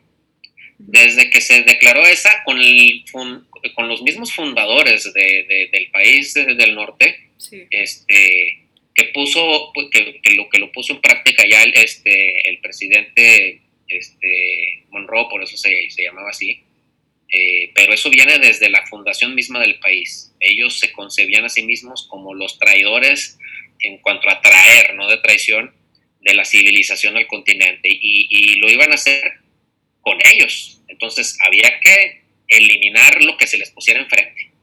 Así de fácil. Y, y como ya no lo quisieron hacer con el resto del continente, es decir, ellos llegaron al Pacífico, consolidaron sus territorios, este, pero ya no iban a, invadir el resto del continente. Entonces, ¿cómo lo iban a hacer? Pues de manera económica. Y, y, y, no se iban a detener con nada, como nunca se han detenido con nada para lograr esa hegemonía de poder económico, social, político, como tú le quieras llamar. Entonces, esa es la motivación. Y así como te sorprende Henry Lane Wilson, así era Kissinger, así eran todos los jefes de Estado de Estados Unidos, ¿eh? todos, sin excepción. Probablemente el que menos, y ya eso es muy a debate y fuera de tema porque pues, no, no tiene caso, sería Kennedy, pero todos, absolutamente todos los, los secretarios de Estado han metido las manos en algún lado, con la misma falta de escrúpulos que Henry Lingles. Les vale un sorbete, llevarse entre las patas lo que sea si le conviene a su país. Esa es la, esa es la verdadera motivación de Henry Lingles. Estaba dispuesto a mentir, a engañar, a echarle encima, pues ya tenía encima el ejército, ya, una parte del ejército, ya tenía encima el poder legislativo, pues vénganse los embajadores todos en bola, ¿verdad? Claro, claro. Sí, sí, sí. Y bueno, ahora que vemos esta, o sea, vemos de este lado lo que está ocurriendo con, los embajadores, con, Estados Unidos, eh, ya hasta se conocen Félix Díaz, Huerta, o sea, ya tuvieron hasta un acercamiento pues personal, o sea, ya se vieron, ya se conocieron, ya tienen las manos en la masa, o sea, ya están completamente dentro de esta de, este derrocamiento. O sea, ya ni siquiera la pregunta es, pues, si se va a hacer o si va a ocurrir algo, algo relacionado con un golpe de Estado, es a ver qué día. Que estaba, de hecho, estaba puesto para el 9 de febrero, 10 de febrero, pero se alargaron mucho las cosas. Con todas estas dudas también que tenían algunos de estar involucrados con la oposición o no. Entonces, ¿qué les parece si vamos al, no sé si quieran incluir algo más de los días anteriores, pero al 17 de febrero, que creo que es un día bastante eh, significativo en cuanto a que Gustavo Madero se da cuenta, el hermano de Francisco y Madero se da cuenta, ahora sí que los planes son reales, los planes en contra del gobierno de Madero son reales y la vida de ellos está en peligro, al igual que pues todo el, todo el gobierno en general. Y aquí es donde él ve la lista de los generales que están involucrados y ve a Victoriano Huerta, ve a Cepeda, ve a Díaz, ve a Mondragón, etcétera, los que ya mencionamos ahorita que ya estaban adentro y hasta hicieron el show de la cárcel, que Bernardo Reyes ahí se murió con todos viéndolo, o sea, los que ya sabíamos y aparte Huerta y Blanquet, ¿no? Entonces, eh, aquí en, este, en esta fecha 17 de febrero ocurre algo muy importante. Aquí es cuando le dice a, a su hermano Francisco que lleve, o sea, lo lleva prisionero a Huerta para que lo cuestione el presidente, o sea, su hermano Francisco, para que lo cuestione acerca de lo que está ocurriendo de ese lado. O sea, ¿cómo es posible que estás dirigiendo las tropas acá, pero estás en una lista en la que se supone que estás involucrado con la oposición? Y aquí Francisco y Madero le da el ultimátum, pero no lo saca. O sea, aquí fue así el día en que todo hubiera sido diferente si tomaba una decisión de otra, de otra índole, o sea, de otro tipo de, caso, ¿no? Entonces, eh, Madero, Francisco y Madero, no cree que lo está engañando Victoriano Huerta, sí tiene como su, su pizquita. Yo pienso que Francisco y Madero sí era ingenuo, pero al mismo tiempo sí tenía su precaución de repente. Se nota en alguno de estos días, por todo lo que está ocurriendo afuera, como que sí le da hasta, yo creo, una espinita, ¿no? De que hay algo que está mal, pero no hace nada al respecto. Entonces, por el nerviosismo también de su hermano, o sea, su hermano está, está vuelto loco con que ya este, están a punto de darle el golpe de Estado y Francisco lo quiere mandar a Japón para que no, no esté preocupándose casi casi por él y por, por el gobierno. Pero aquí, pues, como les menciono, Francisco y Madero le dice, ¿sabes qué? Pues tienes hasta mañana para movilizar todo, para que me demuestres tú, Huerta, que pues nada de lo que dice Gustavo es cierto y ya veremos, entonces, pues te quedas con tu puesto, ¿no? Pero le da el ultimátum, no lo manda a la cárcel, no lo manda, o sea, no le da el beneficio de esa duda de que tal vez sí está engañando, lo que sí es la oposición, la verdadera oposición es su mano derecha. Entonces, eh, pues este día 17 de febrero es el día clave. Si hubiera pasado otra cosa, la historia hubiera sido diferente. Victoriano Huerta es no ¿cuántos, ¿Cuántos puntos claves hubo? En... Ahí, ahí hay una frase que quiero, que quiero rescatar de Huerta a Madero. Madero dándole ese ultimátum que tú dices, Dani, y Huerta le dice, le prometo a usted, señor presidente, que mañana todo habrá terminado. y sí, se la cumplió. Así es. Y luego de parte Madero le dice, pues ¿por qué no se van mañana a comer tú y Gustavo y arreglan sus diferencias, güey? Sí, sí, sí. Ya, ya no sabe uno qué pensar. no, ya, ya. O sea, o, no sé, o sea, lo cegó ya el, el, a lo mejor, no sé, es que muy en su interior él sabía que ya estaba perdido este y no y, entró en negación no sé no, no, no sé qué pudo haber pasado por la cabeza de Madero eso lo, lo, plantea mucho Ignacio Solares en el libro de Madero o sea como que tal vez ya sabía o sea precisamente ya sabía lo que iba a ocurrir en su ser anímico no sé ya ven que era muy espiritual y muy de este tipo o sea tal vez ya sabía y sabía que las cosas iban a salir de la forma en la que salieron y que iba a ser el mártir que pues sí, abrazó su, su, su, situación de mártir quizá, pero eso es lo que eso es lo que me choca con, con Madero. Ajá. Pues bueno, pues martirízate tú solo ya, chido, ahí te levantamos un monumento, pero no te lleves al país entre las patas.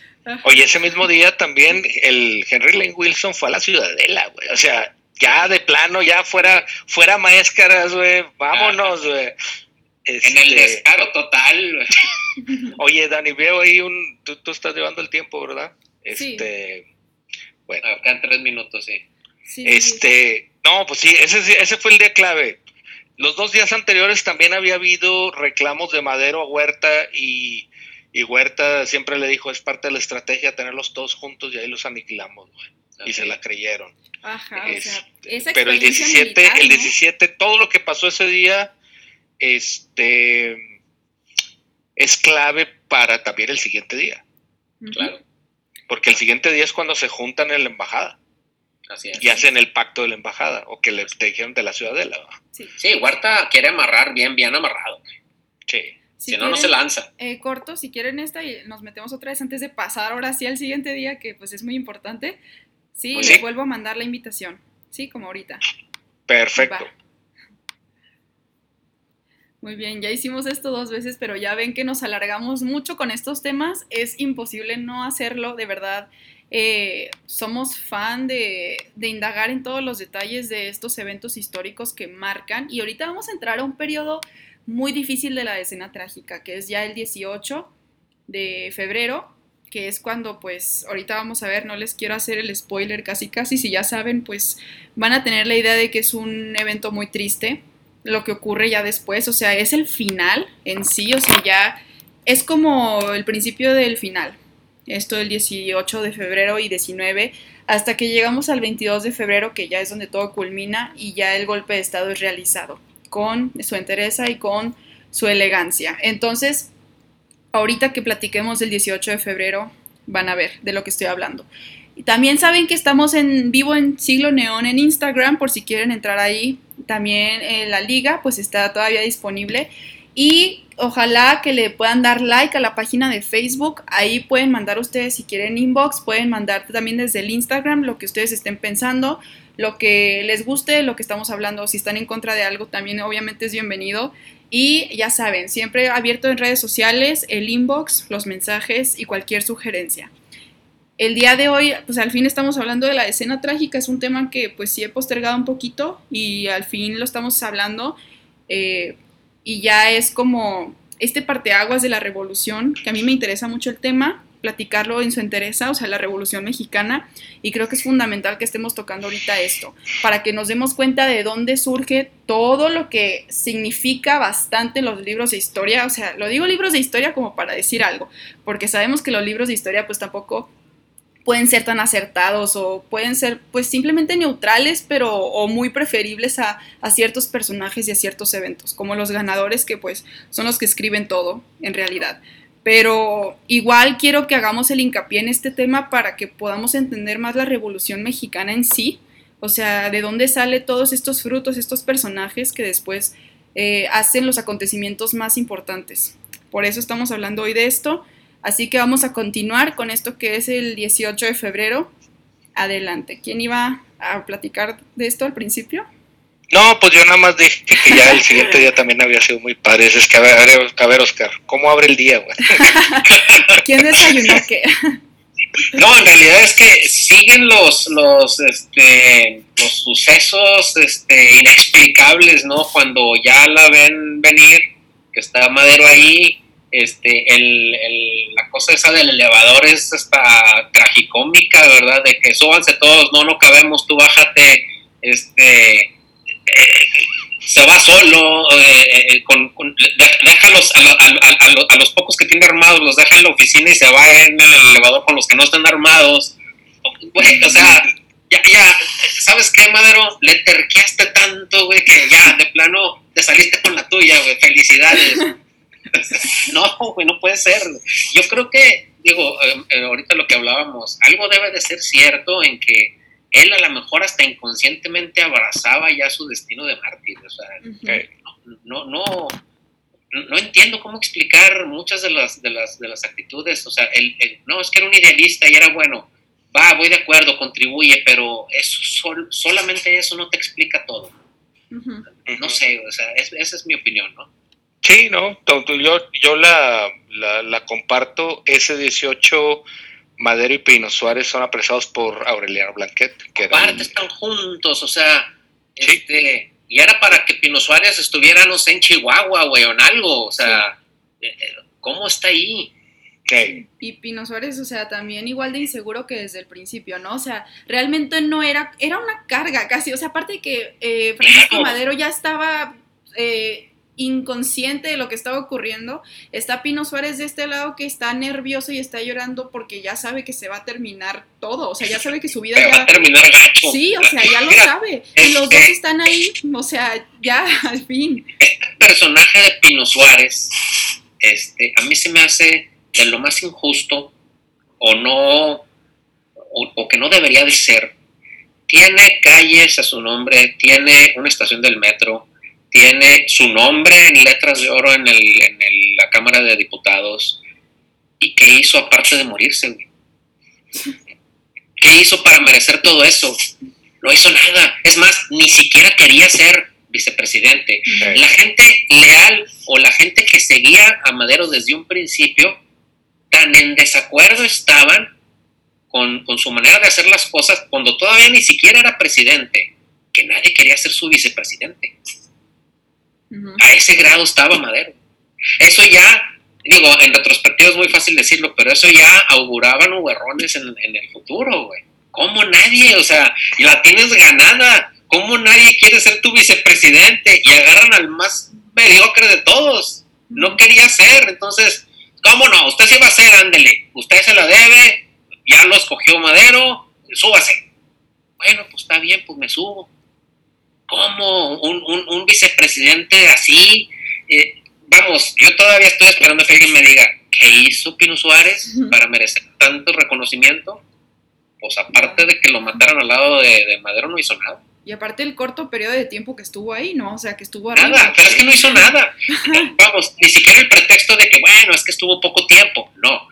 Que, dime algo que haya hecho aunque sea poco tiempo. No hizo nada. Curar el puesto. Nada, o sea, simplemente, pues aquí estoy porque aquí me pusieron, oiga. Así, así me lo imagino. Te lo juro. Entonces, este, y luego personajes que merecen de verdad que se les reconozca, no se les reconoce con esa, con, con, esa abundancia, vamos a llamarle, ¿no? y, y, vuelvo a dar el ejemplo, yo soy gran admirador de, de Felipe Ángeles, la verdad. Claro, sí, definitivamente. Es más, él, yo creo que al final de su vida, igual que Madero, abrazó el concepto de ser mártir porque no tenía para qué regresar a México. Sabía que si regresaba, lo mataba. Y con familia en, este, en otro lado, o sea, él ya tenía su vida hecha y regresó. Otra regresó. Digo, no era algo así muy atractivo porque pues no, muy difícilmente tenía que comer, este, batallaba para, para mantenerse en Estados Unidos. Pues también está medio gacho, pero pues si con eso conservo la vida, pues yo me quedo allá, ¿verdad? Entonces, él, él yo creo que también era de alguna manera idealista, era un gran comprometido con sus ideales, este, y yo creo que al final también, a, lo mejor inconscientemente, abrazó el concepto del, del, de, ser mártir, porque, pues, digo, no era lógico que regresara. Simple y sencillamente no era lógico. Y sabía que lo iban a matar. ¿Por qué? Porque se, se, quedó del lado de, Pancho Villa en contra de Carranza cuando ya era presidente Carranza. Entonces, bueno, desde antes, ¿no? Pero cuando ya era presidente Carranza, ¿a qué vas a, te meter, a meterte la cueva de lobo? Entonces, para mí es mucho más el reconocimiento, este, Ángeles, que, que Pino Suárez. ¿Pino Suárez qué, O sea, ¿qué hizo? Pino Suárez inauguró la última vez que hubo vicepresidente en México, nada más. es un mérito. El último, sí, la última vez en la historia. No, no, no puede tener Pino Suárez qué, güey. Es más, mucho más de reconocimiento, este, Belisario Domínguez. Ese tipo sí tenía pantalones y bien puestos. Chapaneco. Y doctor. Sí. Oye, pero, pero bueno, el, 18, entonces, nos, nos apresan al vice y al presidente. Al hermano Gustavo Madero eh, se va a limar asperezas y ahí lo agarra Huerta, cabrón. Y lo apresa.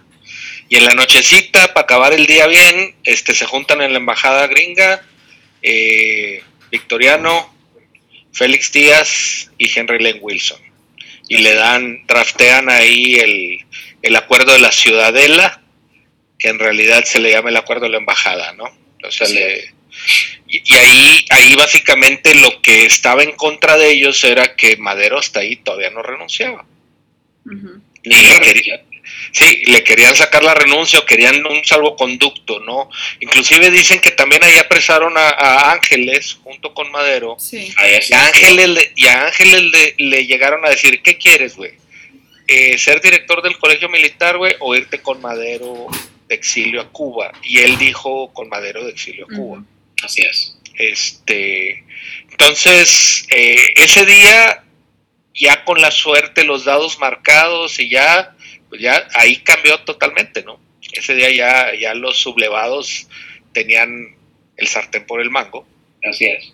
Este, ya nada más era cuestión de tiempo, ¿no? Este, pero luego el 19 vienen las loqueras del martirio de Gustavo Amadero. Eso sí es así yo creo que de las escenas más dantescas, güey, que yo haya leído en algún en algún lado y te, te retrata quién era quién, cabrón. O sea...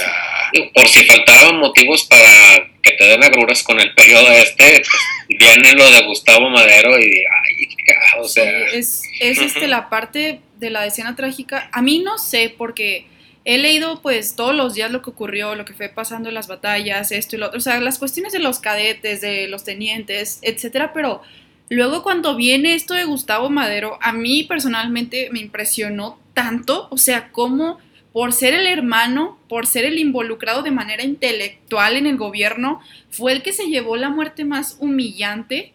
Y, o sea, de verdad es una cuestión que ni siquiera voy a describir porque fue algo tan horrible lo que le hicieron a Gustavo Madero ya eh, cuando se lo llevaron, o sea, ya ven la comida que tuvo con Huerta, eh, se lo llevan a, o sea, lo, traiciona ahí mismo, o sea, ya Gustavo Madero lo, lo, tenía casi en mente que eso iba a pasar, o sea, ve que las cosas son un poco, un poco truculentas, o sea, realmente es que ahí está, ajá, todos alrededor lo están observando y le quitan la pistola y se lo llevan, así en un segundo a otro, Luis Fuentes, el teniente, le dice, estás detenido, ya eres preso, y se lo llevan y lo encierran en un armario unas horas y luego se lo vuelven a llevar ya para que ahora sí ahí con todos los militares, los soldados, los jovencitos, los que apenas estaban empezando y que estaban borrachos, lo matan de una manera tan brusca y horrible en la que, o sea, ni siquiera lo pudieron encontrar después eh, ahí mismo donde lo habían asesinado, hasta ya unos días que pues lo identificaron, pero, o sea, de, de lo mal que lo habían dejado, o sea, es realmente, ay no, es que sí da mucho,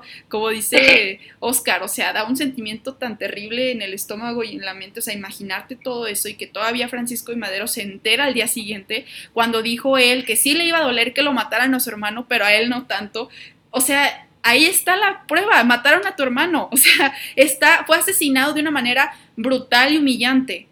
Así es. De, de, verdad, eso, o sea, ¿tú alguna vez creíste que eso iba a ocurrir? ¿O realmente pensaste que era parte de tu imaginación, de que era una ilusión que fueran a matar a, su, a tu hermano? O sea, ahí de verdad, ¿cómo es cuestionar esto de Francisco y Madero? Claro que se lo iban a llevar con todo y Gustavo. O sea, no iba a ser solamente, ah, Francisco sí, lo, lo, sacamos y ya está listo. Gustavo era la mente de todo. O sea, Gustavo era inteligente, controlaba muchísimas cosas en el gobierno eso sí, esa parte sí concuerdo un poco con Oscar, o sea, ¿cómo está eso de, bueno, pues que nos lleven? ¿Qué onda con tu hermano? Sabes que te, se lo van a llevar, o sea, es algo certero, no vas a ser solo tú. Y van a ser los demás, Pino Suárez, el otro, el otro, el otro, o sea, realmente sí da mucho coraje que haya ocurrido de esa forma y que pues no les hayan dado obviamente ni, o sea, fue una muerte que na nadie se merece algo así, o sea, Claro. Realmente sabemos... No, y no solamente, vamos, pues el hermano decidió estar con él, Pino Suárez, etcétera. Va, pues, te gusta el, el, que te martiricen, no te importa que le den el, también trato de mártir a tu hermano, va. Eso es pero cierto. te llevaste el país entre las patas, carnal.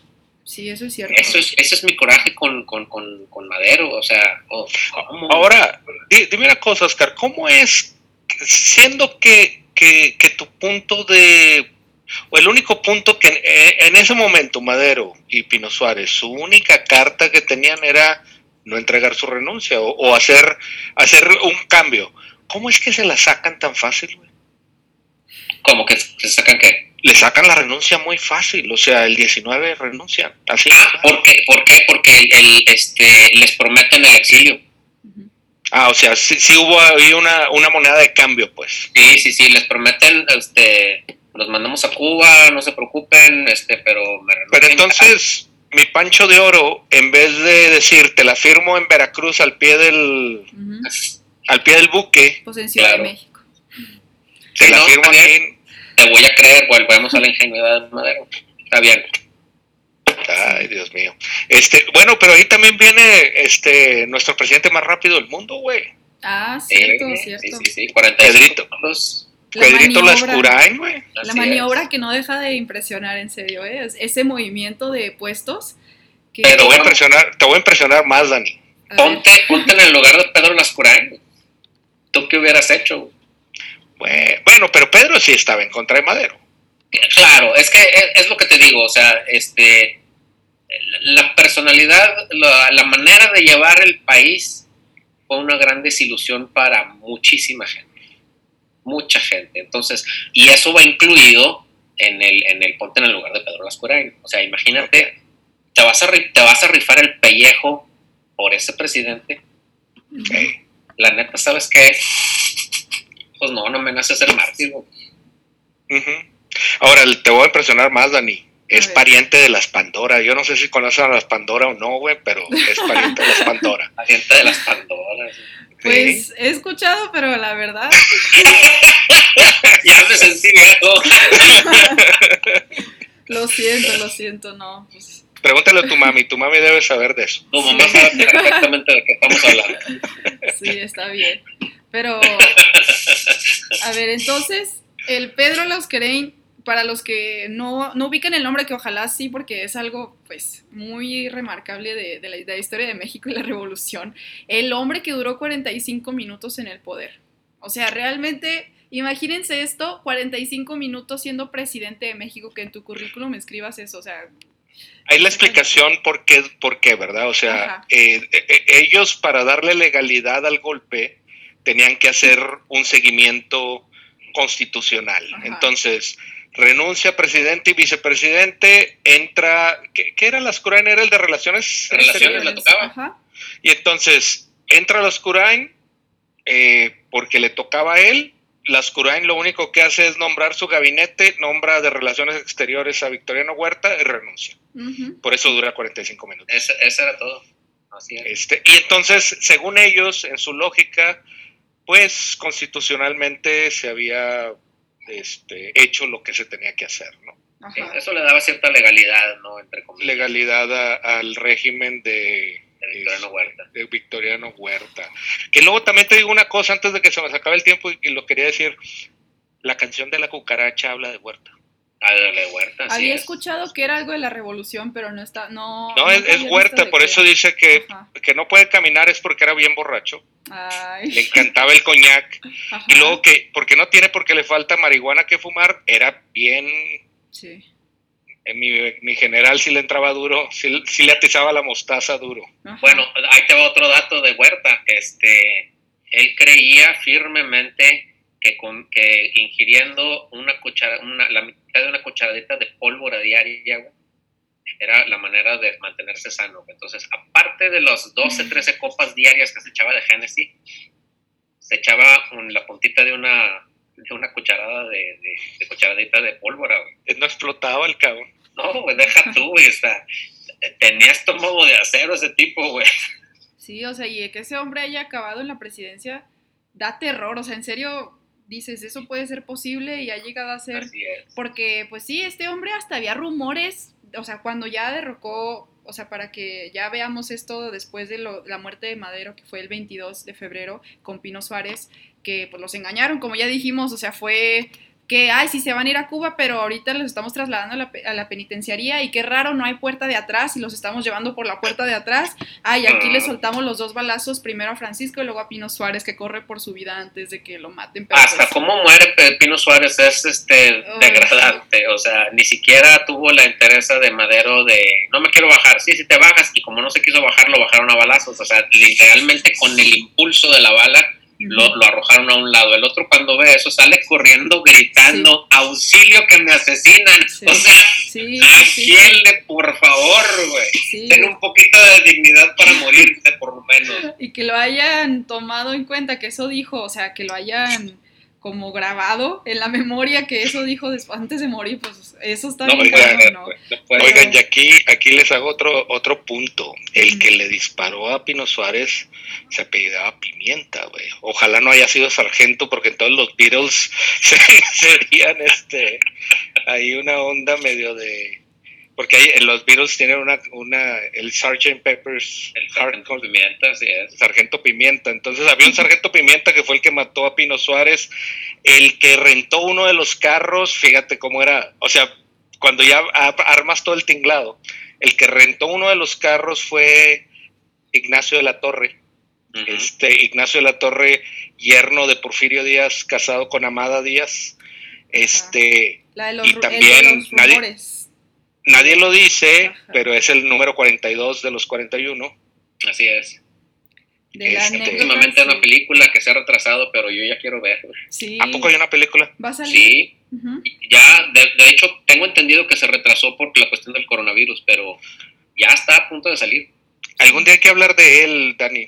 Bueno, no sé si nos dé para él, pero pero es muy, es muy interesante la historia entre él y Zapata. Sí, el diario que existe, o sea, el diario que de la mujer de Zapata que habla sobre, sobre Ignacio y sobre Zapata, o sea, son declaraciones fuertes acerca de todo esto, ¿no?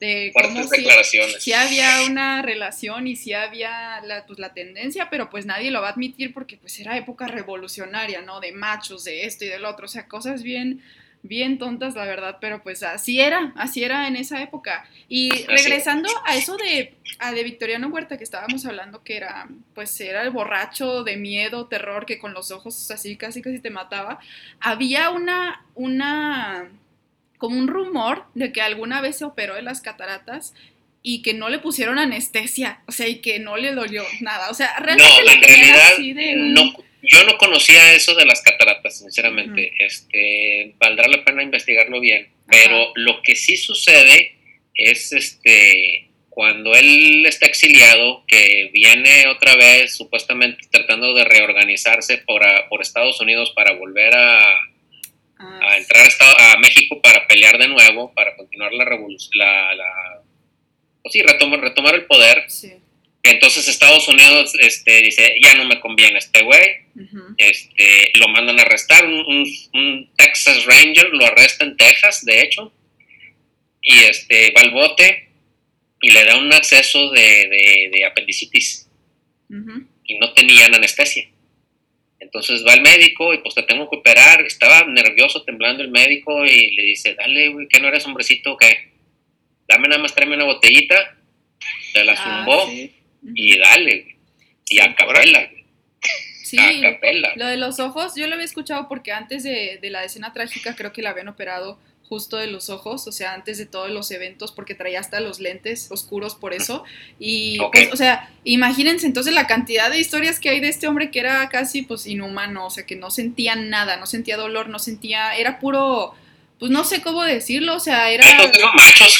Sí, era, el, estereotipo, ajá, de, de ser un macho, ¿no? Entonces, qué peligroso y qué miedo, o sea, imaginarte que hubo un señor así en la presidencia, o sea, como que a mí la verdad me da miedo imaginarme algo así en, pues dirigiendo, aunque sea por un ratito, pero el país, o sea, ¿cómo llega alguien ahí? O sea, ¿de qué manera? O sea, y pues, obviamente por la escena trágica, todo lo que pudo hacer porque se le antojó y porque pudo, realmente. Y, y sin embargo muere en el paso, en Fort Bliss, este, siendo preso, siendo preso de los gringos y muere hasta donde se murió de, cirrosis, ¿no? La cirrosis, tengo entendido, sí, también que murió de cirrosis. O, sea, finalmente el alcohol, el, el, alcohol hizo su trabajo. Así es. Este, sí, no se pudo acabar el alcohol. Sí, pero, pero pues nos dejaron este país. sí. No, dejaron un país devastado. Este Madero es el principal responsable de, del del infierno que pasó este país eh, a partir de 1913. Este, Pero ahí te va, Oscar, espérame, ahí te paro. este, ¿Había otro puesto para Madero, Después de ser tan popular y de ser, o sea, ¿cabría la posibilidad de que Madero no hubiera sido presidente? este país. No, definitivamente estoy de acuerdo contigo. O sea, el hecho de que eh, no haya servido como presidente o le haya quedado grande el puesto o no haya tenido la fortaleza, llámalo como quieras. Este, pero no me imagino un escenario alternativo. No. sí, era tan fuerte su, era tan, tan fuerte su, no personalidad, pero su carisma, su carisma, sus ideas, el, que llegaron en el momento justo que el país la demandaba un líder de esa manera. Este, el gran defecto de, Madero era que no tenía la fuerza de un Porfirio Díaz, de un Bernardo Reyes, de alguien así. Sí. Eso, es todo. y pues ahí uno se cuestiona, ¿no? O sea, que qué cualidades se supone que un líder debe de tener, porque si es bueno, no es suficiente. O sea, realmente eh, Madero lo era, Madero tenía buenas intenciones a cierto punto, pero ¿de qué servía si no tenía esa fortaleza o esa realidad? Siento que yo que era mucho cerca de la realidad.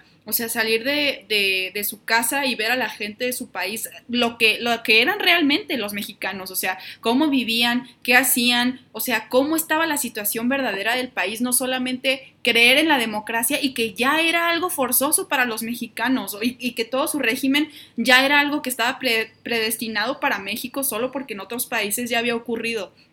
Pienso yo que le faltaba esa noción de la realidad que, que, pues es que de verdad lo separaba mucho de lo que era México en ese momento. Él tenía estudios de Francia, de Estados Unidos, espiritismo, o sea, él era una persona con posibilidades que pudo estudiar, pudo hacer muchísimas cosas en el extranjero, trabajar, etcétera, tener pues, su, sus bienes, o sea, realmente, pero México no era así, los mexicanos no eran así como él.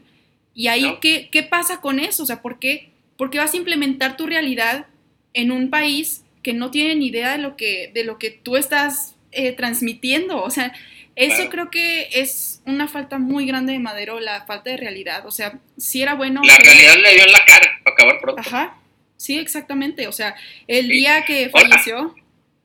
Madero hubiera sido un excelente presidente de no haber sido presidente en ese, en ese año. Ajá. Imagínatelo en 1950 y tantos, por ejemplo, cuando ya era, había cierta bonanza económica en el país, este, a nivel mundial también, ¿no? Pero la, cuando la bonanza económica del país en los 50, imagínate a Madero, sí. ahí sí hubiera sido un presidente asasazo. ¿Por qué? Porque no tiene que lidiar con las broncas que tuvo que lidiar acá. Uh -huh. Ahora, tra trata, inclusive trata de encontrar paralelismos con otros, con otros personajes de la historia de México, por ejemplo. Eh, hay, hay, quien ha criticado, este, y yo estoy de acuerdo, eh, tanto realce que se ha hecho de Colosio, que hizo Colosio.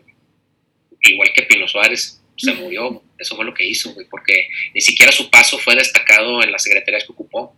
Entonces, este, a lo mejor si Madero en lugar de Colosio hubiera sido, no sé si me explico, o sea, uh -huh. ya empiezas a hacer paralelismos, compararlo con otros presidentes o otros personajes, este, simplemente eh, Madero hubiera sido perfecto como un para manejar el ideal que dio lugar a la revolución, a la primera parte, que fue la no cruenta, vamos a llamarle, la que, la que se resolvió en unos meses, este, era, era, era, era el vicepresidente perfecto, es más.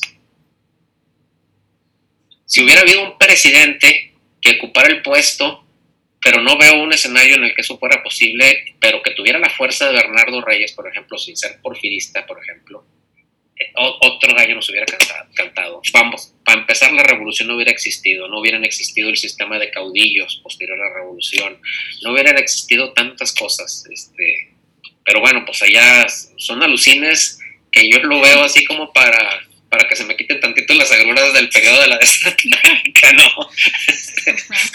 Pero sí, o sea, la realidad es que la realidad le da en la cara a Francisco Madero y, y, se llevó entre las patas el país. Sí, y pues Francisco y Madero, pues al pensar que el país estaba predestinado a, a lo que él tenía de plan de vida o plan espiritual, pues realmente sí eh, tuvo un destino que surgió a partir de la escena trágica, y es lo que estábamos diciendo, ¿no? O sea, sí. este fue el momento en el que los caudillos se enojan, se indignan, o sea, empieza a haber un recelo, una, un resentimiento tan grande de parte de los caudillos de diferentes, o sea, puestos, no nada más de la oposición de, de Huerta, o sea, empieza a haber de todos lados personas que surgen, caudillos, héroes, que se, ahora se creen, pues eso, ¿no? Héroes.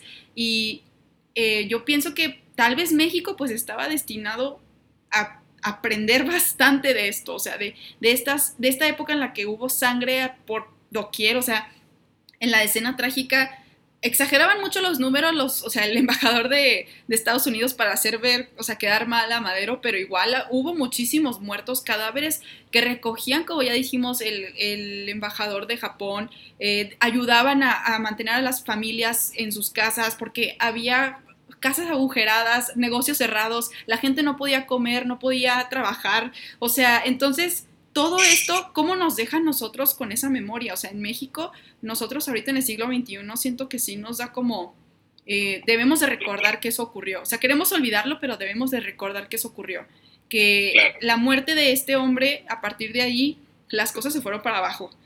Y fue porque, por una serie de errores, que no se pueden volver a repetir. No podemos volver a tener a un hombre en la silla, a una mujer en la silla que, que sienta que, que su plan es más importante que el del país entero, ¿saben? O sea, o que tenga poca noción de la realidad. Entonces, creo que sí pasó por algo, o sea, pasó para algo más bien.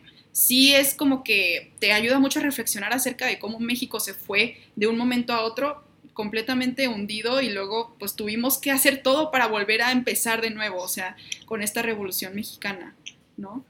Fíjate que me da mucho gusto eso que dices, sobre todo por la edad que tienes, Dani, porque una de las funciones más importantes de la historia es aprender de lo que pasó antes. Y que las nuevas generaciones como tú estén buscando escenas en, el pasado histórico del país para aprender de eso, esto, eso habla muy bien en cuestión generacional de, ti. Este, porque sí, o sea, hay muchas cosas, y no, no quiero entrar en detalles para no extenderme eh, innecesariamente, pero hay muchas cosas que se podrían evitar si tan solo revisáramos lo que ha sucedido en el país y por qué ha sucedido, este, es algo realmente importante. Pues qué bueno que, tengas esa perspectiva, de verdad te felicito. Este, yo quería nada más hacer un comentario. Eh, ah, creo que no te escuchas muy bien, Ernesto. Un poquito alejado te escuchas. Ahora sí. ¿Ahora sí? Sí, ya. Que, quería hacer un comentario este, con respecto a, la oposición de Madero. Eh, en ese tiempo tú bien lo dijiste, Oscar, nadie le, nadie le tuvo respeto. Sí, creo que, que, había una opinión generalizada que lo que, que, lo que tenía que pasar en este país es que ese cuate se fuera. Así es. Entonces, hago una reflexión. Estamos en tiempos similares. Sí. Sí. Este, y también, y, pero la reflexión que quiero hacer es, esos tiempos similares también son muy similares que los que están proponiendo eso, nadie tiene el siguiente paso. Ok, que se vaya, que sigue, pero vamos a hacerlo ordenado. Así es. ¿Sí? Y entonces yo de repente veo a muchos Henry Lane Wilsons, güey, mexicanos. sí. Este, veo a mucha gente que no quiero hablar de los de casita de campaña, pero esos canijos, güey, no están poniendo atención a lo, ponen atención demasiado a lo inmediato, que él se vaya, pero no le están poniendo mucha cabeza a qué seguiría después de eso. Claro, claro. Es muy tonto creer que entonces si se va él todo se arregla. Eso, N veces para atrás nos vamos y N veces nos hemos dado de madrazos. Así es, ahí está la escena trágica como prueba. Ese es el beneficio que le digo a Dani para las nuevas generaciones, de que no lo ven como una novedad, de que, ah, sí, pues sí, que se vaya. Espérame, güey, eso ya pasó. Y así nos fue. Sí. O sea, por lo menos, si no lo quieres, piénsale un poquito más. No te digo que a fuerza lo quieras, pero... Pero ve cuáles son las opciones. ¿Qué opciones tiene este país? Y las consecuencias de, lo que estás pidiendo. Exacto. Eso y, eso a mí, cada vez que oigo estas, estas gentes muy, muy, este, pues casi apostolizadas, ¿no? De que así tiene que ser, yo siempre les digo, convénceme en un plan, convénceme en qué sigue. Porque, pues sí, yo vi, he visto lo de la escena trágica y es obvio que era quitar a Madero. Y eso todos lo creían, ¿no? O sea, sí, este no sirve, adiós. Así es. Y ya que vemos la película dices, ay cabrón. Trasládalo nada más, o sea, haz una, una, extrapolación a la época actual. Vamos a suponer que sucediera y luego. Qué, miedo. Claro, o sea, en manos de qué, qué pasaría. Vamos, para empezar, quedaría como presidente la primera presidente mujer en caso de que él, faltara, ¿no? ¿Quién? La Secretaría de Gobernación. Ah, Secretaría de Gobernación. Sí, es, es, al que le toca. ¿Qué? Entonces, que, por eso ya no existe vicepresidente, entró precisamente el secretario de Gobernación. Entonces, este. Yo creo que nadie se ha imaginado a, a, la secretaria de Gobernación Este, no, no, no es, o sea, nadie lo, nadie visualiza eso, o sea, ahorita no, nadie lo ha puesto en nadie perspectiva. concebido. Ajá, o sea, o sea, creen que, que, o sea, que, que va a entrar este Gilberto, como se llame, como, ahora imagínate ese loco, güey. De presidente, o sea, no. O sea, yo creo que sí, o sea, se quedan en lo visceral. Eh, sí, eso, esa es la reflexión que me gusta hacer cuando tocas estos temas, o sea, cuando ves estos temas y cuando ves qué está pasando, ¿no? Y deja tú, fíjate, te voy a hacer otra, otra, otra, voy a agregar algo más a lo que tú comentaste. Este, nos ha costado mucho trabajo llegar al punto de tener una democracia razonable, vamos a llamar. Este, entonces, tu propuesta es darle para atrás. O, porque normalmente los que dicen o, los que quieren que se vaya el presidente o que lo quiten, este, se consideran a sí mismos paradójicamente demócratas. Sí. ¿Cómo, cómo concilias eso? Sí. Sí, sí, sí. Ah, la chinga, ya me, ya me dieron para abajo ustedes dos, hombre. no, la realidad es que estas pláticas están interesantes. Sí, es, es lo importante, ¿no? Yo creo, después de, como decía Ernesto, o sea, hablar de esto y, y, reflexionar, porque pues no se puede quedar en un dato, o sea, la decena trágica, la revolución, la intervención de esto y del otro, no se pueden quedar en datos. Realmente, eh. te, yo creo que es un, debemos tomarlo como pues parte de nuestro organismo como mexicanos, o sea, somos unos solos y lo tomamos así. Y pues si nos podemos comparar con una persona, o sea, México y una persona, pues tenemos nuestras heridas, tenemos nuestra, nuestra, nuestro pasado, o sea, hay traumas que no, se, no han sido solucionados y no vamos a volver a vivirlos porque ya sabemos lo que nos han ocasionado, o sea, ¿por qué volver a sufrir de esa manera? Es, es, la cuestión, yo siento que neta un país es como, como un organismo y se tiene que tomar así porque si no, no aprendemos, o sea, no es un país nomás con territorio, con esto y con otro, o sea, somos todos algo colectivo, aunque ya haya sido hace mucho tiempo todo esto, nos sigue atormentando hoy en día. Y la historia se repite y se repite, hay cosas que se repiten y da miedo, o sea, da miedo volvernos a enfrentar a esto y no saber qué hacer. Entonces, ¿cómo es posible dejarlo así nada más de el 18 de febrero esto pasó y ya? O sea, ahí, ahí se quedó. Claro que no, y eso es muy importante. Tiene que haber utilidad. Ajá, tiene que haber utilidad. Y de la historia, pues es eso, ¿no? Salvar, hace cuenta, salvar el país, entre comillas, que es algo que, pues muchos de mis compañeros ahorita siento, entrando a derecho, siento que muchos de mis compañeros son así como de salvar al país y yo también, ¿no? O sea, muy ideales en esto, pero nos vamos dando cuenta que las cosas son más complejas que eso, que solamente salvar el país. Pero hay herramientas como el conocer el pasado.